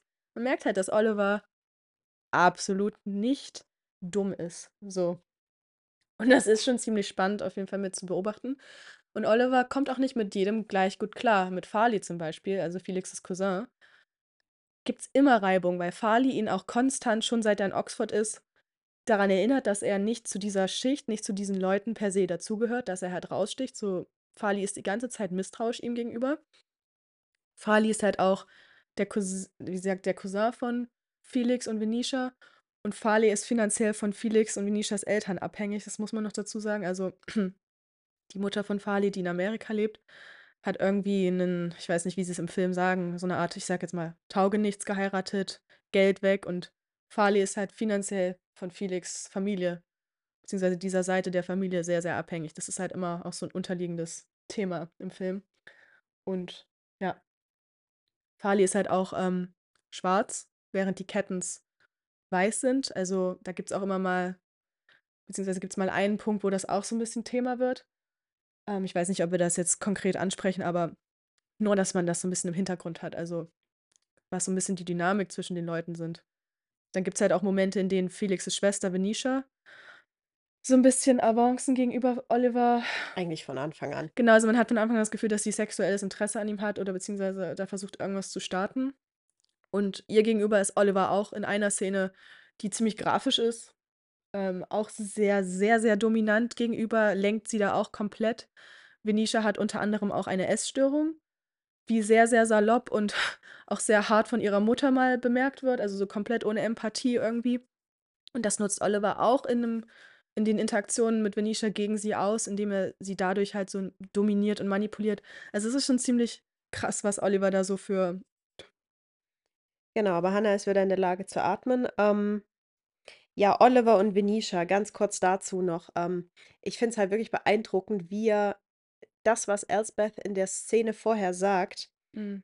weil sie ja wirklich schon hart über ihre eigene Tochter lästert. unheimlich hart mit ihr ins Urteil geht so. Und ähm, was sie sagt, wird von Olli in der nächsten Szene direkt genutzt, um halt Dominanz über Venetia auszuüben, Genau. dem sie sich auch sehr breitwillig unterwirft. Ja. Und wer sich halt nicht ganz so einfach steuern lässt, ist halt Farley. Mhm. Und deswegen, also das Ding mit Farley und Oliver ist eigentlich sehr interessant, weil sie sind beide nicht so, sie gehören beide nicht zu dieser Familie so wirklich dazu. Nicht zu Farley 100 Prozent. schon einen Schritt eher, aber trotzdem ist er einfach nicht so 100% Teil dieser Familie, wie er es wahrscheinlich gerne hätte. Und man könnte ja meinen, so die beiden als so ein bisschen die Außenstehenden und von außen Beobachtenden würden sich irgendwann zusammentun und quasi sich unterstützen. Aber nee, die treten eigentlich die ganze Zeit nur aufeinander ein. Beziehungsweise, das fängt halt sehr damit an, dass noch in Oxford zum Beispiel es eine Szene gibt, in der so eine Art Veranstaltung stattfindet, wo auch Ballkleider ähm, getragen werden und auch die männlich gelesenen Personen Anzüge anhaben. Und da hat Olli auch einen Anzug an und Farley sagt dann so nach dem Motto: Ah, sieht gut aus, Oliver, ist aber ein bisschen zu groß. So, du, ich weiß nicht, wie er es auf Englisch gesagt hat. Er sagt halt so mm, vom Sinn her, du könntest fast als einer von, keine Ahnung, uns oder könntest fast durchgehen, könntest fast sozusagen durchkommen damit. Was halt so impliziert, Oliver zieht sich wie die anderen an, wie alle anderen StudentInnen in dieser Situation. Aber dadurch, dass der Anzug ihm halt nicht genau passt, dass es kein gekaufter, vielleicht auch maßgeschneiderter Anzug ist, sondern ein geliehener, ein ähm, gemieteter Anzug, sieht man immer so ein kleines bisschen, dass Oliver nicht so zu 100 Prozent sich da reinfügen kann. Und diese Dynamik, dass Farley ihn darauf immer wieder hinweist, bleibt halt im Film immer bestehen. Ich finde, Farley ist auch der Einzige, der checkt, bis es dann zu einer anderen, zu einer anderen Szene kommt, der checkt, dass Oliver nicht dieser Ja. hilflose, dieses Mhm. unbedarfte kleine Mäuschen ist, das beschützt werden muss von den Cattons. Mhm. Ich glaube, das ist der Einzige, der die Bedrohung spürt, Ja. die von Olli ausgeht. Mhm. Weswegen Farley beobachtet nämlich, ähm, dass Oliver und Venetia sich näher kommen im Mondlicht Ja. und ähm, erzählt das Fe- Felix. Mhm. Und das ist so ein Moment, wo ähm, Oliver quasi droht, aus diesem Paradies geschmissen zu werden. Und genau. Und um das zu verhindern und um zu verhindern, dass weiterhin so Querschüsse von Farley kommen, ähm, fängt er auch an, ihm gegenüber Dominanz zu zeigen. Mhm. Und zwar, indem ähm, er nachts in sein Zimmer kommt und ähm, ihn so ein bisschen zum Sex nötigt. Genau, also ich glaube, Interpretationen gehen da an der Stelle sehr auseinander, ob das am Ende was Einvernehmliches war oder ob es schon diese Grenze von Nötigung, Assault so ein bisschen überschreitet. Beim ersten Mal schauen hatte ich noch ein Gefühl, dass es noch nicht Nötigung war. Beim zweiten Mal schauen hatte ich schon irgendwie das Gefühl, dass es grenzüberschreitend war. Es ist sehr, sehr schwierig zu sagen, aber da ist Oliver auf jeden Fall sehr, sehr dominant Farley gegenüber. Ja, nachdem Farley vorher ihn versucht hat, auch zu blamieren an diesem Karaoke-Abend. Genau. Also es ist quasi so, so eine Abfolge von, wer behält jetzt hier die Oberhand. Mhm. Und ich musste da an diesen Satz denken. Ich weiß jetzt nicht, von welchem Schriftsteller oder welche Person der ist, aber dieses Everything in the world is about sex, except sex, that's about power. Ah, ich weiß es nicht. Und ich finde, der passt an der Stelle ziemlich gut, weil diese Leute, also die Cattons, die haben so selbstverständlich diese Power, diese Macht, dass sie sich überhaupt keine Gedanken darüber machen müssen. Mhm. Und Oliver braucht oder will einen Weg da rein in diese Konstellation. Und sein Weg da rein ist eben Sex und Seduction Mhm. und Seduction auf verschiedenen Ebenen. genau, sich da rein wieseln. Der Mhm. wieselt sich da rein. Ähm, immer in der Hoffnung, okay, ich werde mich da so verankern, dass ich nicht mehr rausgeworfen werden kann. Aber Farley ist eigentlich das perfekte Beispiel dafür, dass es eine Illusion ist, weil Farley wird dabei erwischt, wie er versucht, einige Erbstücke Aus aus dem dem Haus. Haus zu versteigern und wird dann über den ähm, Hintereingang rausgeschmissen. Und das ist halt auch sehr symbolisch, so durch den Hintereingang raus, was ja so eine Durch Sache den ist. Bedienstetenausgang. Genau, so Bedienstetenausgang ist halt auch sehr, ja, in dem Moment halt sehr symbolisch, wie man halt dann sozusagen mit ihm in dieser Situation umgeht. So, er gehört zwar zur Familie, er ist ja direkt mit ihnen verwandt, aber es ist halt immer so, so, so, so, so Falis, in Anführungszeichen, Bildung, die von ihnen finanziert wird. So Falis finanzielle Situation ist halt so abhängig von den Eltern von Felix. Da ist natürlich immer Komponente, wie wohlwollend sind sie Fali gerade gegenüber eingestellt. Er ist da halt nie so natürlich und relaxed drinne wie jetzt Felix und Venetia selbst. Er ist halt immer so, so auch so eine Art von Charity-Fall auf eine Art und Weise. Genau. Und Oliver ist dann mit den Cattons alleine. Und Die genau. übrigens Mhm. planen, äh, für ihn eine Geburtstagsfeier zu veranstalten, also eine Party mit 200 Leuten, 200, Oh, 100, if you 200 like, just invite everyone you know. Und dann gibt es eine der lustigsten Stellen in dem Film, als dann der Vater von, Ja- ähm, von Felix und Venetia sagt, Elsbeth, that's, that's the situation where I can bring out my armor again.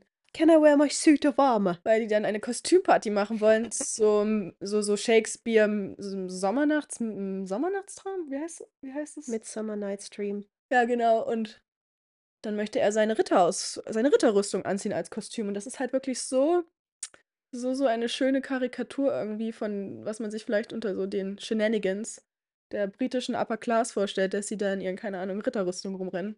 Bei Ja. irgendwelchen Partys. Und genau, war halt so sehr sinnbildlich so ein bisschen für diesen Lifestyle, den diese Familie halt einfach lebt. Und genau, Olivers Geburtstag ist dann so ein bisschen ein Punkt im Film, wo dann die Scheiße den Bach absolut runtergeht. Ja. Denn Felix plant was für Oliver und sagt ihm nicht, was es ist. Und Oliver denkt, ah, wir machen einen, einen schönen Ausflug zusammen, einen, Roadtrip. einen Roadtrip. Was dann aber rauskommt, ist, dass ähm, Felix bei Olivers Mutter angerufen hat. Und, Beziehungsweise er ist ans Handy gegangen, als Oliver von seiner Mutter Genau. angerufen wurde. und dann fahren sie hm, zu Oliver nach Hause.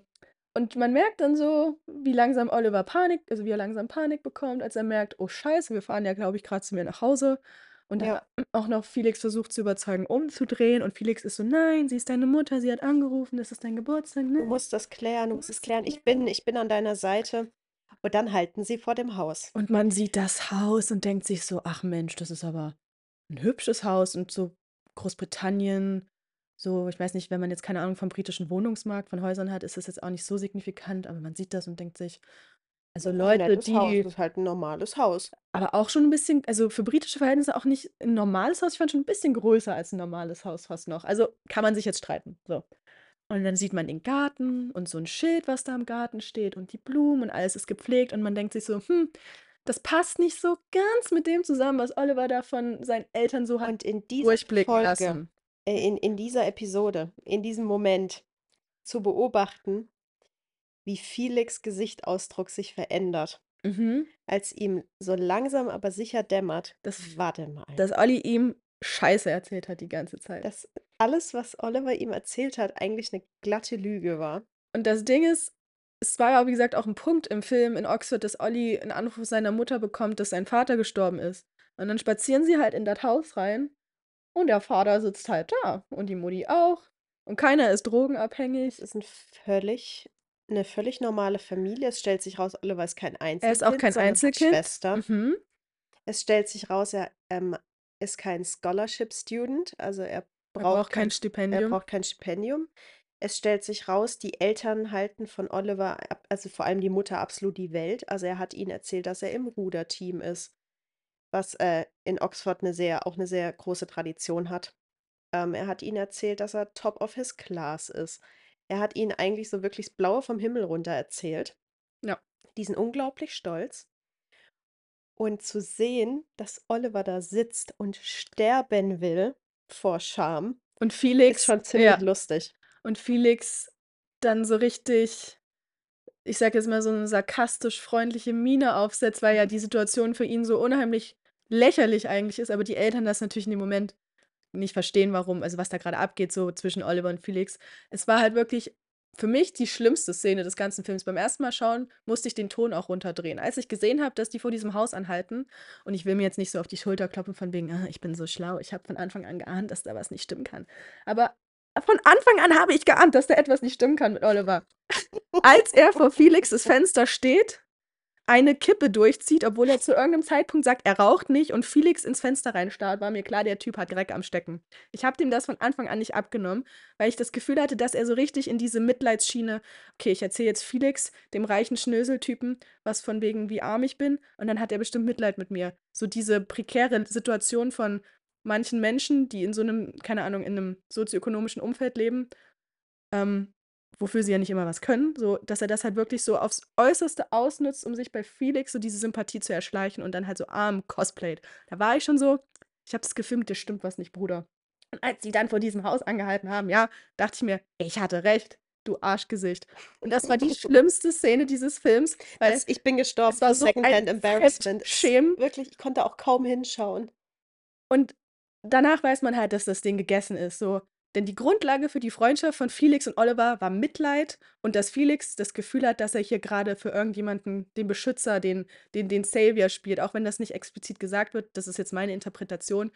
Diese Freundschaft wäre nicht zustande gekommen, wenn Oliver nicht gesagt hätte, ich bin arm, mir geht's nicht gut, meine Eltern sind dies und das. So wirklich so diese kompletten Klischees einmal ausnutzt. Dann hätte es ja keine Grundlage für die Freundschaft gegeben, weil dann wäre Oliver einfach nur weird gewesen und hätte niemals irgendeine Art von, oder höchstwahrscheinlich, in seinem Kopf wahrscheinlich, hätte er niemals gedacht, ich finde hier einen Zugang, außer wenn ich über diese Schiene gehe. Er hat Felix einfach genau das gegeben, was Felix haben wollte. Genau, was er auch Er hat erwartet ihm die hat. Möglichkeit gegeben, dieser großzügige äh, Beschützer und Freund zu sein, der ihn halt mitnimmt und aufnimmt, Ja. ihm quasi diese Welt zeigt, Mhm. ohne ihn te- Teil dieser Welt machen zu wollen, aber Genau. einfach also wirklich nicht wie jemand Geringeres behandelt. So, er hat quasi Felix die Möglichkeit gegeben, halt zu zeigen, wie großzügig er sein kann, weil er sich's leisten kann. Aber halt auch, weil er ein guter Kerl ist.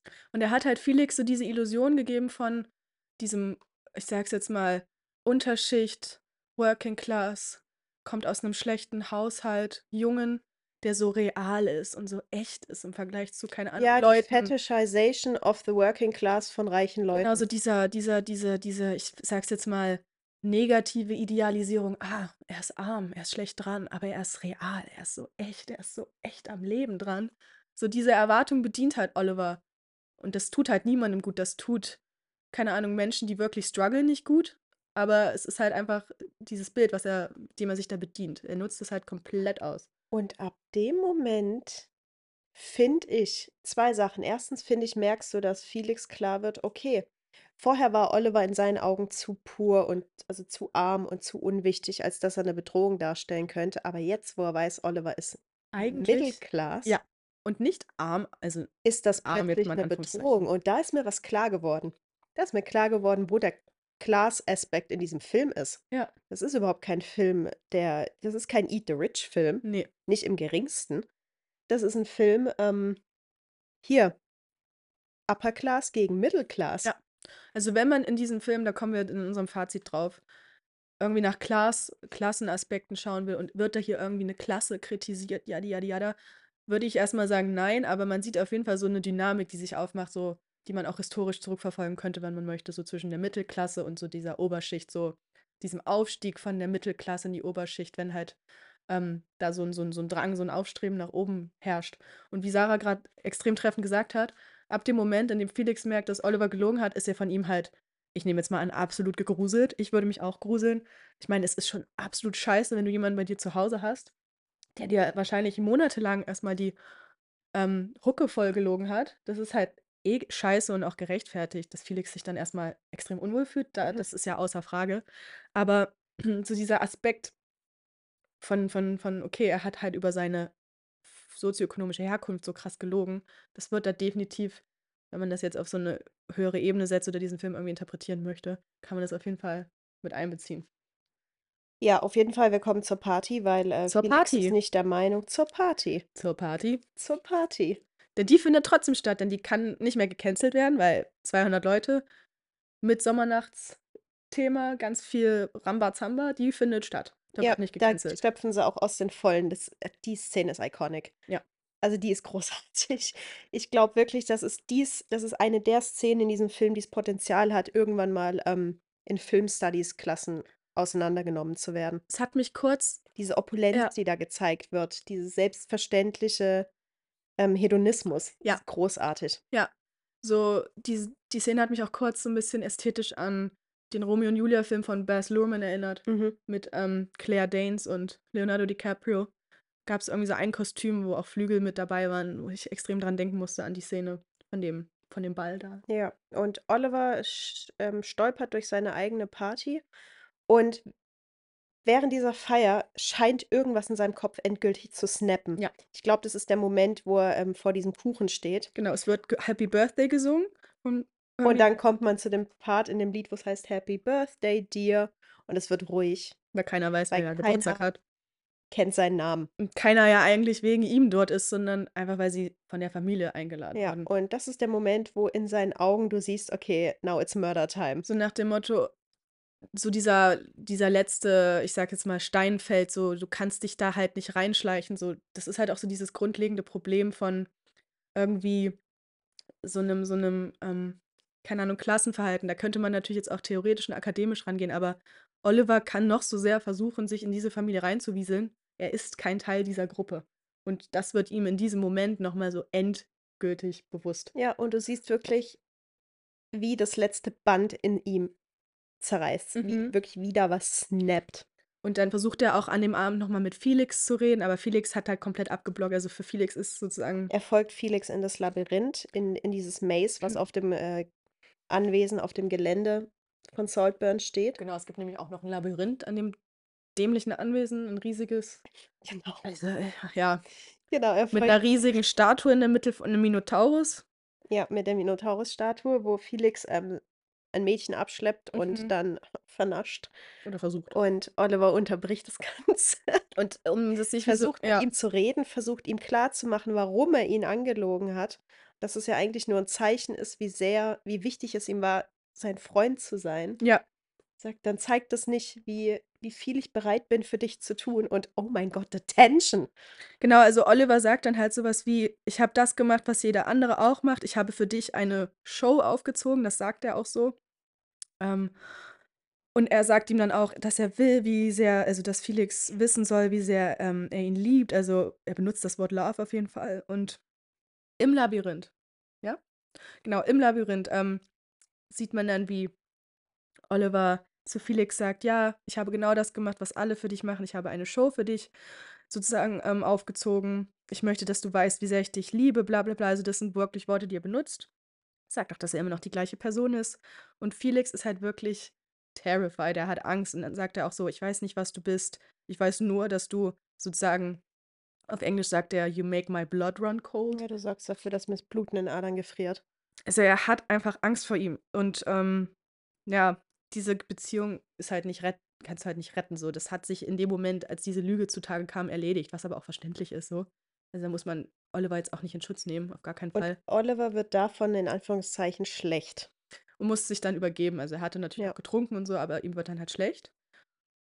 Und Felix sagt ihm dann auch einfach, dass er ins Bett gehen soll. Und dann sagt Oliver, bevor er aus dem Labyrinth rausstiefelt, es ist mir egal, was du von mir denkst, es interessiert mich nicht mehr, so nach dem Motto. Und Dann gibt es noch ein Gespräch zwischen Farley und Oliver, wo wieder klar wird, okay, die zwei durchschauen sich komplett. genau, weil Farley wurde dann trotzdem zur Party eingeladen, obwohl er vor Ja, geraumer Zeit aus dem Haus rausgekickt wurde. Und also das, da wird klar, die wissen, wer der jeweils andere ist. So das, was Ja. auch vorher schon klar wurde in ihren Interaktionen, wird dadurch eigentlich nochmal bestätigt. mhm. Und dann, es ist der nächste Morgen. Man sieht unsichtbare Hände. Ich finde es auch sehr passend, dass man nur die Hände sieht und nicht die Gesichter der Mhm. Personen fangen an aufzuräumen. Ja. Und plötzlich werden alle hektisch und frenetisch und man sieht, dass Farley und Venetia laut nach Felix rufen durch diesen Pool, durch diesen See oder was auch immer die da auf dem Gelände haben, Teich. durch ähm, warten. ist ein Teich. Man sieht im Hintergrund die Bediensteten rumrennen und man beobachtet Elsbeth, wie sie sich ihren Weg durch dieses Labyrinth bahnt und man hört einen, in dem Moment, als Olli auf dem Balkon geht, einen markerschütternden Schrei. Von Elsbeth. Und das war richtig schlimm. Und auch die Musik, muss ich zu dem Punkt, äh, Zeitpunkt sagen, ist auch extrem gut. Also der, Eine krasse Szene. der Soundtrack, der Score, der komponierte, ist richtig, richtig gut. Und man folgt dem Rest der Familie ins Labyrinth und dort liegt, liegt Felix tot. Man sieht ihn Felix nicht. ist zu Tode gekommen in diesem Labyrinth. Man weiß nicht so richtig wie. Er liegt halt auf dem Bauch. Man sieht auch sein Gesicht nicht. Also es gibt auch keinen richtigen Full-Body-Shot. Man sieht das nur so aus einem sehr angeschrägten, leicht ja, schiefen Ja, Kamerawinkel. und man sieht diese Statue von dem Minotaurus und man sieht so die Andeutung von den Flügeln, die Von- Felix auf dieser Party getragen Genau. hat. Und da können wir auch am Ende Der nochmal. gefallene Engel. Genau, man kann am Ende, kommen wir nochmal kurz, was das symbolisch sein könnte. Das machen wir. Ich muss dazu sagen, die ganze Symbolik war schon, das war schon alles ziemlich clever. Mir war es manchmal bloß ein bisschen zu sehr Ja, ich mit glaube, der Nase drauf gestoßen. genau, also da, Also teilweise war ich davon ein bisschen, genau, aber da kommen wir gleich am Ende nochmal bei unserer Party. so, dazu. ja, okay. Wollen wir noch kurz was zu der Lunch-Szene sagen? Ja, also nachdem Felix dann halt gestorben ist, alle sind geschockt, muss ja trotzdem das Business weiterlaufen, wie es weiterläuft. Und es gibt eine Lunch-Szene. So, die Mutter sagt dann, als noch alle im Labyrinth stehen, so, kommt, es ist Zeit fürs Mittagessen. Ja, und dann sitzen alle beim Mittagessen zusammen, als wenn nichts gewesen wäre. Barely holding it together. Alle sind geschockt, keiner ist so wirklich, keine Ahnung. Also es ist, es ist eine sehr abstrakte Szene, so nach dem Motto, du würdest ja an alles Mögliche denken, aber nicht daran, dass du dich jetzt hier zum Mittag hinsetzen musst. Aber ja, da wird halt so ein bisschen ähm, clever auf so diese, ich weiß nicht, wie, wie nennt man es am besten? So, so eine, so eine Verkopftheit von, von so Tradition oder so, so, so, so, so. Ja, einfach versuchen, da irgendwie die Kontrolle zu behalten, Genau. was den Jüngeren halt nicht so gut gelingt. Mhm, So wie Nisha und Fali, die offensichtlich leiden, mhm, ähm, was, den, was die Eltern auch tun, aber die es irgendwie schaffen, diese Fassade, dieses Stiff Upper Lip Ding mhm. durchzuziehen, weil sie einfach abgestumpfter sind als die Jungen. Und das ist auch der Moment, wo Oliver Endgültig. reinstößt mit dem Dolch und Fali den Chaos macht in dieser Familie. Genau, weil Oliver anfängt da mit ähm, der Mutter Smalltalk zu führen bei dieser Lunch-Szene. So komplett absurd. So Fel Felix ist gerade gestorben, sein Körper wird gerade auf dem Leichenwagen an dem Esszimmer vorbeigerollt. So, die Vorhänge werden zugezogen, damit ja keiner irgendwie Felixes ähm, toten Körper sieht. Ähm, es gibt da so einen extrem schaurigen, so eine schaurige Atmosphäre, als dann die roten Vorhänge zugezogen werden und der ganze Raum auf einmal rot aussieht, sich Venetia Wein eingießt und ihr ganzes Glas überflutet wird von dem roten Wein. Es ist visuell unheimlich einprägsam. Der Vater hält sich die Ohren zu, als der Wagen vorbeirollt. Also es ist so dieses Wegschauen, Sachen ignorieren, drüber hinwegsehen. So, so dieses Turning a blind eye oder wie das Sprichwort geht. Gerade so dieser Oberschicht, so dieses Verhalten, was die an den Tag legen, es ist unheimlich seltsam zu sehen. Und dann sitzt Oliver da und sagt, ach ja, das Essen ist übrigens lecker, so nach dem Motto. Und er ist da so komplett irgendwie so losgelöst, zeigt da so kaum so richtig Emotionen in der Szene. Er gibt aber in dem Moment Elsbeth Genau das, was sie das, was sie will, nämlich Business as usual, Mhm. weitermachen. Mhm. Und Farley nimmt es halt nicht hin und Oliver nutzt diese Gelegenheit und sagt quasi, ja, aber also wenn ich wie du in der Nacht Drogen genommen hätte, wo Felix an der Überdosis gestorben ist, würde ich mich auch schlecht fühlen. Und das ist der Moment, wo Farley aus dieser Familie rausgekickt wird. Genau. Also Sir James nimmt das, das ist für ihn wahrscheinlich ein Vorwand wirklich, um irgendwo mit seiner Emotion hinzugehen. Ah, hier haben wir den Schuldigen. Mhm. Raus. Und er hat auch, Und ja. Farley ist raus. und auch kurz bevor Oliver diese, diese Line droppt, und nach dem Motto, ah, es wurden ja Drogen konsumiert, ähm, hat Farley auch so einen kurzen Zusammenbruch, halt einfach so einen nervlichen Zusammenbruch, so nach dem Motto, wie können wir jetzt hier sitzen und einfach so tun, als wäre nichts wäre. Und dann sagt auch Sir James in so einem Wutanfall, dass keiner deine bloody American Feelings haben möchte. da wird halt auf dieses Klischee von den steifen, keine Emotionen zeigenden, ähm, so Oberschicht-Engländern so ein bisschen so angespielt, versus Amerika, weil Farley halt auch durch sein eines Elternteil halb Amerikaner ist. Da wird halt so ein bisschen mit diesem Klischee gespielt, dass er diese Emotionen nicht will. Farley, keiner kann damit was anfangen, du bist ja nicht der Einzige, der irgendwie Emotionen hat, bla bla bla. Und ja, Farley wird dann so ein bisschen aus der Familie. Naja, was heißt ein bisschen? Nur Zu draus. der eh nie rausgeworfen. hundertprozentig gehört hat, weil, ähm, ja, your bloody American feelings. Ja, das wurde in dem Moment halt sehr, ja, explizit gesagt. Genau, also man kann dann quasi sehen, wie diese Familie Stück für Stück auseinanderbricht. Ja. Also es kommt zur Beerdigung von Felix. Gott. Es ist alles sehr gothic, diese ganze Inszenierung, das erinnert an so einen alten Gothic-Horrorfilm, der auf irgendeinem britischen Anwesen spielt. Mit Nebel und mit Regen und alles ist plötzlich grau und düster, weil die Sonne ist halt weg. Der Golden Boy ist tot. Dann gibt es eine sehr äh, polarisierende Szene, wo Felix alleine, nicht Felix, sorry, wo Oliver alleine an dem Grab von Felix ist. Und die Szene war improvisiert, so wie ich das verstanden habe, von Barry Keoghan. Und ich sage einfach mal so, Trigger Warning, er schändet eigentlich ein bisschen, das heißt ein bisschen, er schändet das Grab von Felix. Ähm, ich will das jetzt nicht im Detail Ich habe mir ausführen. dazu aufgeschrieben, er fängt an, sich Saltburns Grund und Boden zu eigen zu machen. Ich habe mir gedacht, das war so der letzte Akt der Dominanz, den er über Felix in dem Moment oder so ein letzter Akt von Und der Dominanz, den er ausüben kann. Und er hat absolut keinen Spaß dran, weil er die ganze Zeit dabei heult. Also, ja, es war sehr, ich glaube, ja, es war auf jeden Fall ziemlich, ja, schon ziemlich hart zu schauen, weil, keine Ahnung, er Felix sozusagen in seiner letzten Ruhe stört und sozusagen jetzt diese Dominanz über ihn ausüben kann, wenn halt Felix schon nicht mal mehr am Leben ist. Also es war schon sehr absurd auf jeden Fall. Ja, es ist so dieses, also die, diese Verliebtheit, diese, diese Faszination, die er für Felix hatte, ist halt irgendwann in Besessenheit umgeschlagen. Und das Wahrscheinlich ist so sehr der letzte Akt dieser Besessenheit, dieses, Ja, okay, ich fange jetzt an, du zu werden. ja. Weil kurz darauf gibt es die, eine Interaktion mit Venetia, Die in der die Badewanne in ist. der Badewanne sitzt und völlig aufgelöst ist, die ihm komplett den Riot Act liest, also die ihn roastet von vorne bis hinten, die ihn komplett durchschaut hat in diesem Moment. Mhm. Zu spät leider, weil in der nächsten Szene, als sie, als sie vor allem, sie snappt halt komplett, also sie, sie, sie hat auch so einen Moment, der abs wo, wo ihr das klar wird, als sie riecht, dass Oliver ähm, Felix ähm, Aftershave von ihm. benutzt. Aftershave benutzt.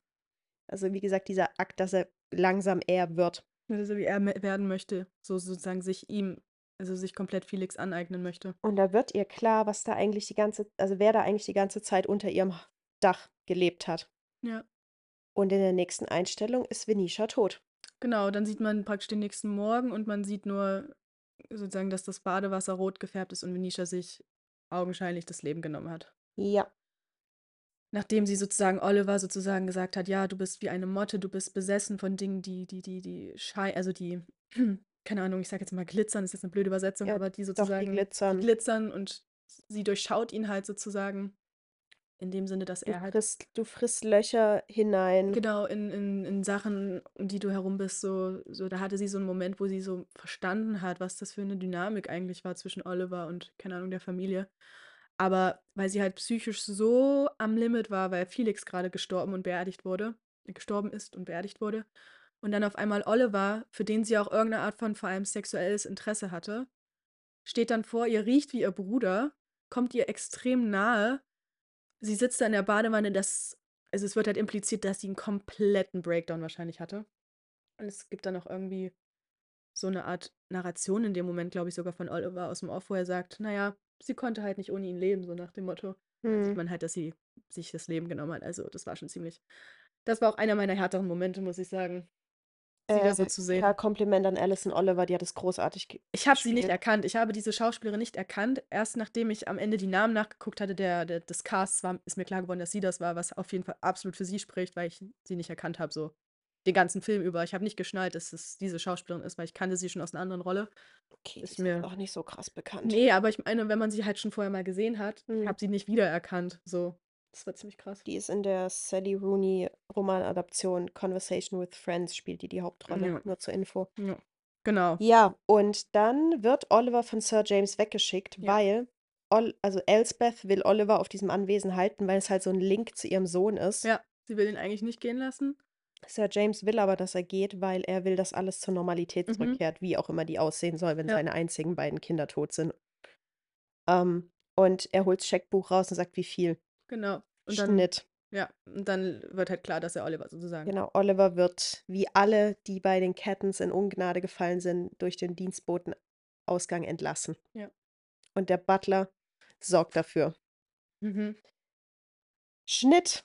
Es ist einige Jahre später. Ich vermute Pandemiezeit. Covid Times, weil Ja. man sieht ein Café, in das eine ältere Elsbeth eintritt und der Kellner trägt eine Maske Ja. und sie bestellt sich ein Flat White, weil die Frau hat Taste. Mhm. Und ähm, sie guckt in den Spiegel und sieht hinten einen älter gewordenen, reifer gewordenen Oliver sitzen. und spricht ihn an und er ist auch ganz überrascht, so, ah, du, auch hier, oh, tut mir leid, ich habe gelesen, dass Sir James äh, gestorben ist. Ja. Und sie reden ein bisschen über Saltburn, sie reden über den Butler und dass sich eigentlich nichts verändert hat.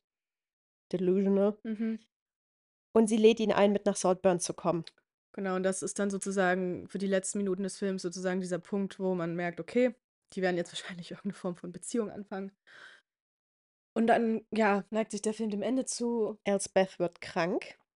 Aus welcher Art und Weise krank auch immer. Sie, man sieht sie dann am Ende in einem Krankenbett in irgendeinem Zimmer in Saltburn liegen und vermutlich ist Oliver dann der, der sozusagen, wie nennt man das jetzt, die rechte Also man sieht vorher eine Szene, wie sie Papiere unterschreibt. Also wahrscheinlich überträgt sie ihm den Estate. das Anwesen sozusagen, dass er dann der Besitzer, Eigentümer, was auch immer von, von dem Haus wird, dem riesigen Ding. Und es kommt zu dem Big Reveal, dass der Monolog, den er die ganze Zeit gehalten hat, Genau. an ihrem äh, Kranken-Totenbett stattfindet. Ja.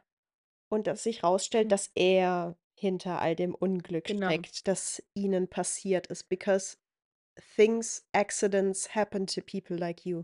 The rest of us has to work. Genau, also es gab ja, wie gesagt, am Anfang des Films schon einen Monolog und das ist halt so ein bisschen deckungsgleich mit dem Monolog am Ende. Und am Ende wird dann sozusagen nochmal so, so, es wird Revue passieren, also Revue passieren gelassen. God help me.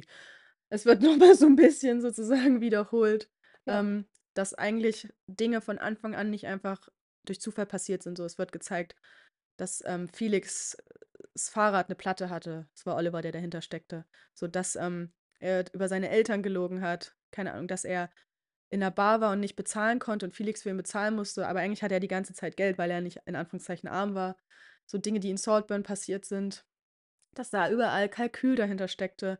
Dann wird auch klar, dass er irgendwas in den in den in das Getränk von von Felix gemixt hat, was er dann zuletzt in dem Labyrinth getrunken hat, bevor er gestorben ist. Es wird impliziert, dass er Dass er Venetia diese ähm, Rasierklingen hingelegt hat, mit denen sie sich dann umbringt. Ob sie es jetzt selber gemacht hat oder ob er danach geholfen hat, weiß man immer noch nicht so genau, aber es ist auch eigentlich nicht relevant. dass er dafür verantwortlich war, dass ähm, Farley einmal aus dem Haus gekickt wurde, weil eigentlich Oliver von Farleys Computer aus eine E-Mail an ein Auktionshaus geschickt hat, dass er Sachen verkaufen möchte aus dem Anwesen, dass er halt überall seine Finger im Spiel hatte. Und da fällt, während er langsam die Decke von Elsbeth wegzieht und langsam auf sie draufkrabbelt, Mhm. fällt einer der besten Sätze in diesem Film.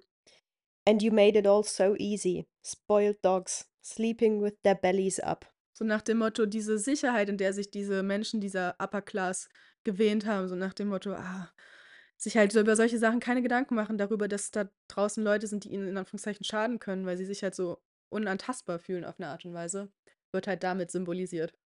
Ja, und er ähm, zieht brutal Ihm- Elsbeth die äh, Schläuche aus dem Körper und sie stirbt. Und dann Also ist sie wirklich, weg. der reißt da dran, das ist, Richtig unangenehm. Das da war habe ich richtig unangenehm. Gänsehaut gekriegt, wirklich. Und, und wartet, bis sie quasi ihren letzten Atemzug tut. Und dann kommt es zur letzten Szene und zu den Klängen von Murder on the Dance Floor, dieses Scheißlied, das seit Anfang Januar in meinem Kopf drin ist, weil du ihm nicht entkommen kannst, wenn du auf Social Media unterwegs bist. Yes. Ähm, tanzt er Nackt. nackt, wie. Gott ihn geschaffen hat, durch das Anwesen. Ja. Und dafür, dass ich Barry Cugans Schlong sehen durfte, bin ich Emerald Fennell für immer dankbar. Gut. Und Schnitt und der Film ist zu Ende. Genau. Und noch kurz, genau, der Film ist zu Ende, aber was ich halt auch noch gut fand, so dieser Monolog, der am Anfang des Films genauso läuft und dann am Ende sozusagen wiederholt wird. Da sagt halt Oliver unter anderem auch, I wasn't in love with him. Everyone thought I was. I loved him. By God, I loved him. But sometimes I hated him. Also bleibt so ein bisschen offen für Interpretation. War er jetzt in Felix verliebt? Ich fand teilweise schon, dass es so wirkte, wobei man bei ihm halt nicht sagen kann, was jetzt Verliebtheit und was Obsession war. Es Er hat halt sich auf jeden beides Fall sein. zu ihm hingezogen gefühlt und Definitiv. das ist umgeschlagen in Besessenheit. Es gab auch mal ein, zweimal vielleicht so Momente, wo man dachte, okay, das könnte jetzt vielleicht in so eine erotische Richtung bei den beiden gehen, aber es wurde nur sehr vage Also, angedeutet. Die haben eine Chemie, diese beiden Männer. Auch die Interviews, die Barry Cugan und Jacob Elordi um diesen Film rum gegeben haben. Hm. Ich wünschte, ich, es wird, ich wünsche mir wirklich mehr Filme, wo die beiden Hm. miteinander schauspielern dürfen, weil Hm. unglaublich. Ja. Genau, also ja, das war der Film dann. Mhm. Und Ja, so so 'n paar Dinge, die man so generell sagen kann, so als so Fazit des Films, wie wir ihn fanden, was wir so für Gedanken hatten. Also, Darf ich zuerst? ja, fang an. Der sieht unglaublich gut aus. Ja. Also, der macht Spaß zu schauen. Definitiv. Der ist richtig gut ausgestattet, die Schauspieler sind großartig. Du merkst, dass da Mühe und Liebe zum Detail drinsteckt, wovor ich immer 'n Riesenrespekt habe. Mhm. Die Sch Geschichte an sich finde ich auch solide. Ich fange ein an, ein Problem mit diesem Film zu haben in dem Moment, wo es so um die Overall Message geht. Ja, da ist halt schwierig. So, es wird sehr es werden sehr viele Köder ausgeworfen, Mhm. aber also, man muss dazu sagen, Emerald Fennell hat von sich aus auch quasi so Classist und, ähm dieser ganze Diskurs about auch Racism mit Farley und so weiter, das hat die alles 'n bisschen zurückgewiesen, hat gesagt, ähm, es ist 'n Film über quasi diese erste Liebe und diese Besessenheiten, die das umschlagen kann und diese Fetischization von Schönheit Mhm. und was wir mit den Dingen tun, die wir schön finden, bli-bla-blub. Ähm ich finde das 'n bisschen schwierig, weil du kannst diesen Class Commentary, also die Rolle, die die Klasse spielt und, ähm, wie die Gesellschaft dargestellt wird, weil's halt diese diese reichen Leute sind. Ich finde, du kannst das nicht, ähm, komplett Ausblenden. Als ausblenden. ob's keine Rolle spielen würde für den Film Und oder diese Linse ist da. Genau. Man merkt aber, dass Emerald Fennells, ähm, Prägung wahrscheinlich eher an der von Felix dran ist als an der von Oliver. Ich habe jetzt nichts krass zu ihrem familiären, äh, Hintergrund gefunden oder so oder extra geguckt, aber ich glaube schon, dass sie selbst wahrscheinlich aus der Oberschicht Sie irgendwie ist die Tochter von 'nem Mann, der 'n sehr erfolgreicher, äh, Schmuckdesigner gut, sorry. Sorry. Schmuckdesigner, ähm, Musste in ihres Vornamens 80ern. lachen. The King of Bling. Gut, dann hätten wir das geklärt. Ist äh, in einige der teuersten und renommiertesten Bildungseinrichtungen Großbritanniens gegangen, was einiges heißt. Also, ich glaube, sie ist hat ihre ist zur Schule gegangen in Marlborough College, wo auch Kate Middleton Ja, dann müssen wir nicht drüber ähm, diskutieren, ja. zur Schule gegangen Ja, ist. ja, ja. Und dann Oxford, na gut. Und, ähm, das soll ja auch 'n bisschen so 'ne Satire sein auf Ja. diese Upper Class und ja. es sticht nicht scharf genug Mhm. in der Hinsicht so. Meine Sympathien waren am Ende bei denen, Genau, und nicht ich bei Oliver. Ja. Also, genau, also dieser ganze K Klasse-Aspekt ist halt 'n bisschen schwierig. Also gab ja dann auch so Online-Diskurs, grade auf TikTok. Ist das jetzt eine Klassenkritik? Ist das jetzt eine Kritik an dieser Oberschicht? Und ich finde, man macht sich schon über sie, äh, 'n bisschen lustig. Es ist schon satirisch, natürlich, aber man geht mit denen auf jeden Fall nicht sehr hart ins Gericht. Also, das auf gar keinen Fall so. Ne.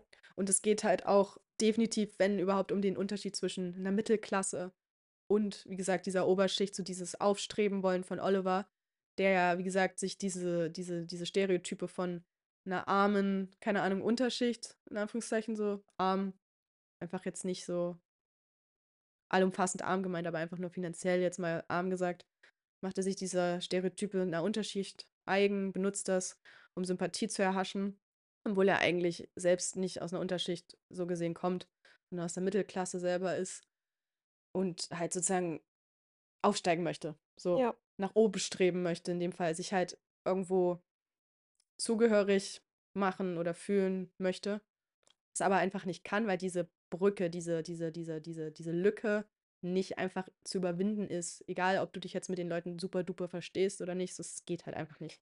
Was halt klar wird, ist so, es geht auch nicht um diesen finanziellen Aspekt, weil er m-m. scheint aus keinem finanziell schlecht gestellten M-m. Haushalt zu kommen. Es geht Ne. aber um die Legacy. Das ist der entscheidende Punkt. Und, ähm, ich finde es halt irgendwie funny, dass der Film an der Stelle abbricht, wo er so sich am Ziel seiner Träume wähnt, weil er hat zwar jetzt das Anwesen und er hat alles, was da drin ist, Aber aber er verkörpert diese Legacy einfach nicht. er hat ja trotzdem nicht und das ist halt das Er hat Ding es gewaltsam übernommen. Genau, und da kann man jetzt zum Beispiel, wenn ich jetzt 'n bisschen an so Seminare denke, die Sarah und ich zusammen hatten, so kulturelle Studien, wenn's um, ähm, England oder Großbritannien generell geht, das Vereinigte Königreich. Ich muss dann halt auch immer so an diesen Aspekt denken, dass Oliver sich zwar in Anführungszeichen das finanzielle Kapital erhaschen kann. Ich muss da grad so 'n bisschen an Bourdieu denken, Pierre Mhm. Bourdieu. Er kann sich zwar dieses finanzielle Kapital erhaschen, aber er hat ja trotzdem nicht diese diese Prägung in seiner Erziehung. Er ist nicht aufgewachsen mit den, keine Ahnung, Traditionen oder den, ähm bräuchen ist das falsche Wort, aber er ist halt einfach nicht in dieser Schicht aufgewachsen. Er hat auch nicht das soziale Kapital. Er kennt die Leute nicht. Er ist nicht vernetzt mit denen. So, er kann sich zwar dieses Anwesen in Anführungszeichen erhaschen, aber er wird trotzdem nicht einfach einer dieser Menschen sein. So, er musste sich das ergaunern, indem er mehr oder weniger die ganze Familie um die Ecke gebracht hat, aber er ist dort alleine. Und ich fand deswegen auch diese Schlussszene mit am gruseligsten, weil er alleine durch dieses Anwesen tanzt, durch dieses riesige leere Haus. Teilweise Alle tot. Gesten imitiert, zum Beispiel als er da in dem Türrahmen steht und sich so ein bisschen zurückfallen lässt, die Felix bei dieser ersten Tour durch Saltburn Ja, auch macht. Also im, er, er versucht immer noch, diese andere Person zu sein. ja.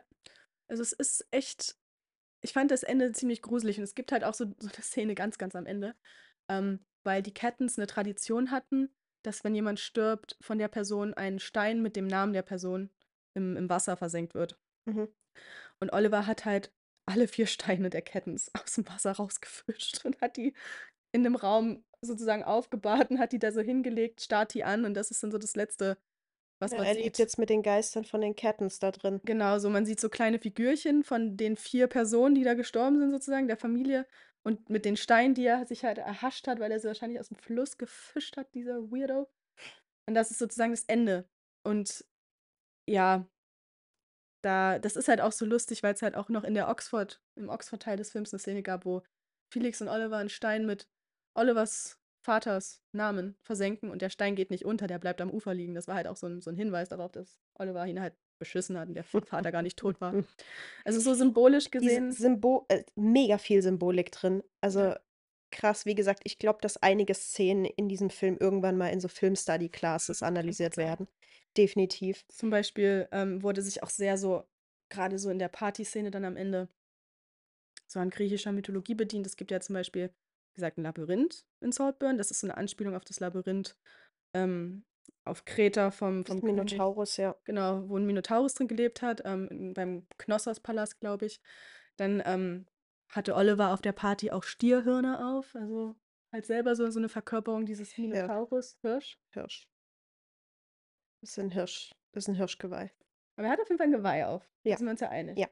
Also ich glaube, Sarah hat recht, er hat Hirschgeweih, ein Hirschgeweih auf, aber ich glaube, das sollte trotzdem so eine Anspielung auf diese Minotaurus-Figur sein. Gerade, gerade weil in diesem Labyrinth ja eine Minotaurus-Statue war, an der Felix ja auch gelehnt hat in der Nacht und unter der er liegt, als er tot ist und sie ihn finden. Also so diese Symbolik des Minotaurus, der über Felix steht und sozusagen irgendwie so über ihm hängt und Felix, der bei der Party Flügel als Kostüm anhatte und das höchstwahrscheinlich, je nachdem, wie man es interpretieren möchte, so eine Anspielung auf Ikarus ist, auch eine Figur der griechischen Mythologie, ähm, die auch mit diesem Labyrinth auf Knossos und ähm, dem Minotaurus eine Art von Verbindung hat. Und ich weiß nicht, ob man jetzt auf den Ikarus-Mythos so eingehen muss. Die Verbindung ist halt, dass in der Sage äh, des Labyrinth des Minotaurus von De Daedalus Daedalus, Daedalus, wie man es auch ausspricht. Gebaut oder entworfen wurde, Genau. der der Vater von Ikarus ist. Und Ikarus und sein Vater werden zu einem bestimmten Zeitpunkt, je nach Interpretation oder Auslage dieser Sage, gibt es ja verschiedene genau, Auslegungen, ähm, werden zu einem bestimmten Zeitpunkt dann irgendwie von dem König Minos ähm, da festgehalten, zumindest auf der Insel. Ich weiß nicht, ob sie im Labyrinth direkt festgehalten werden, aber sie werden auf jeden Fall so gefangen gehalten. Und Daedalus baut dann für sich und seinen Sohn Flügel, mit denen sie entkommen können. Und Ikarus macht ja dann den Fehler, übermütig zu werden und zu nah an der Sonne zu fliegen. Hm. Und da die Flügel ja nicht echt sind, sondern aus, ich weiß nicht, aus was sie genau waren, aber unter Wachs. anderem aus Wachs, genau, schmelzen sie dann halt, was dazu führt, dass Ikarus ins Meer stürzt und Ja. stirbt. Ähm, So, das also ist so eine Anlehnung, die da so ein bisschen, so eine, so eine Referenz, die da im Film gemacht wird, so ein bisschen wahrscheinlich diese Dynamik auch zwischen Oliver und Felix so ein bisschen aufzuzeigen. Ja, oder auch einfach zum Beispiel, er hat immer, oh Gott, dieses Silberkettchen, das ist so British Led, äh, Led Culture in, in einem Bild. Ähm, da trägt er zum Beispiel während der Party auch ähm, so einen kleinen Anhänger dran, der eine Motte darstellt. Und später sagt Ah. Venetia dann zu ihm, You're like a moth, Das ist mir gar nicht you're drawn aufgefallen. to shiny things. Das ist mir nicht aufgefallen. Danke dafür, für den Ja, Hinweis. weil man sieht öfters, ähm, wenn, wenn äh, Oliver kein Shirt anhat, man sieht immer, dass er diese Kette trägt, aber er hat nie einen Anhänger dran, außer in dieser einen Szene. Ja, Ist mir krass. sofort aufgefallen, Mhm. ähm, weil ich auf Jungs stehe, die Na. silberne Kettchen tragen. Nur mal so am Rande. Jedenfalls, also man merkt, dass da auf jeden Fall auch sehr viel so Layers da sind. So, da wurde sich wirklich von der von der Regisseurin und von den Drehbuchautoren Gedanken gemacht. Mir war es persönlich teilweise ein bisschen zu viel. Ich fand es teilweise sehr überfrachtet, auch mit so Hm, Interpretationsmöglichkeiten. hm, hm. Als jemand, der sich zu Tode analysieren könnte, finde ich das halt insofern Also mhm, bedenklich, weil dann einfach die keine entsprechende Botschaft kommt. mhm. So, wie gesagt, am Ende, so was ist was ist jetzt what was the message? So, what was the hm. So, Genau, und weil jetzt das Ding ist Ende. halt, wenn wenn man halt jetzt zum Beispiel der Aussage der Regisseurin folgt, so nach dem Motto, es geht hier einfach um Obsession, um um um was wir mit schönen Dingen machen, wie du's gesagt hast, so so diese Obsession, die Oliver Oli Oliver Oliver. Oliver Oliver. Oliver. Felix die Oliver für Felix hat. Wenn man das darauf reduzieren will, dafür ist halt so dieser dieser ganze Hintergrund, so diese ganze dieses ganze Zeigen von diesem Geschehen da in dem Anwesen dieser Familie ist halt viel zu prägnant. Du kannst es halt nicht aus 'ner, in Anführungszeichen, Analyse ausblenden. Du kannst nicht so tun, als ob das einfach nur irgend 'n dahingerotztes Setting wäre, was halt Ja, weil das spielt ja 'ne Rolle bei dieser Attraktivität, die Genau. Felix für Also, Oliver hat. ich finde, man kann Klaas oder so diesen Aspekt man kann den halt nicht rausnehmen und so tun, als ob der keine Rolle spielen würde. Vor allem nicht, wenn das halt auch der eigene Hintergrund der Regisseurin ist. Das ist da halt so mit verflochten. Also, ich finde schon, dass das definitiv 'ne extrem große Rolle spielt, einfach das ganze Verhalten, auch wie Oliver am Ende ja sagt, dass, keine Ahnung, ähm, die niemals mit irgendwas gerechnet hätten, weil sie sich so sicher fühlen. Das ist absolut davon durchzogen, was für Erfahrungen, keine Ahnung, man als Person macht, je nachdem, wie man, keine Ahnung, aufwächst. Ob man jetzt in so 'nem Milieu aufweckt oder aufwächst oder in 'nem anderen Milieu aufwächst. Das kannst du da nicht wegdenken von oder rausdenken. Und ja, es ist halt schwierig, auch grade das am Ende dann so zum Schluss, als Oliver dann sozusagen Elsbeth die Lichter ausknipst dass er dann sozusagen verbal und noch mal mit Bildern also, er erzählt das ja als Monolog und man sieht es noch mal als Montage von Sequenzen des Films, dass er halt so wortwörtlich erklärt, was er da getan hat. Es hätte dem Film vielleicht auch gar nicht geschadet, ist natürlich persönliche Meinung, wenn man's vielleicht nicht getan hätte. Dann hätte man sich immer gefragt: „Wie viel davon war jetzt wirklich Zufall? Was war explizit Oliver?“ Also, so 'n bisschen weniger explizit am Ende hätte vielleicht so 'n bisschen mehr Oder wenn Elsbeth einfach bei gelassen. Bewusstsein ist, als er ihr das erzählt. Genau, sie ist halt auch komplett raus und man es ist jetzt einfach mal anzunehmen, dass sie nicht mehr da also, geistig nicht mehr anwesend ist. Es wäre halt 'n ganz anderer Horrorfaktor noch mal gewesen, Und wenn sie halt wirklich mal damit konfrontiert wird, was halt ihre die ist ja komplett delusion also. Die lebt ja wirklich in ihrer kleinen, wohlgehüteten Blase, Ja. ähm, ist gelangweilt, ist aber auch total mean, aber und shallow. Mhm. Aber irgendwie, d die die schwebt halt so in ihrem eigenen luftleeren Raum die ganze Zeit rum, so über den Dingen. Ja. Und wenn man am Ende wirklich mal so 'ne Konfrontation gehabt hätte, so, ja Ja. gut, das sind that's the consequence. So, das passiert dann halt eben. Weil eigentlich war keiner dieser Personen so wirklich bewusst, was da mit ihnen geschehen ist. So Farley hatte irgendwie 'ne Ahnung. Venetia hatte ganz zum Schluss, kurz bevor sie gestorben ist, 'ne Ahnung. Ja, tragischerweise. Sir James hatte vielleicht 'ne Ahnung, was da abging, aber Elsbeth zum Beispiel oder Felix, die waren halt komplett eigentlich im Dunkeln. Und es wäre halt 'ne ganz andere Form von Horror noch mal gewesen, wenn ihnen das sozusagen expliz also, wenn sie's explizit verstanden hätten, was da mit ihnen passiert ist. Aber haben sie halt Ja. nicht, weil sie ja auch während des Films in ihrer in ihrer Ignoranz drinne waren, in ihrer oberflächlichen, materialistischen Ignoranz irgendwo drinne waren.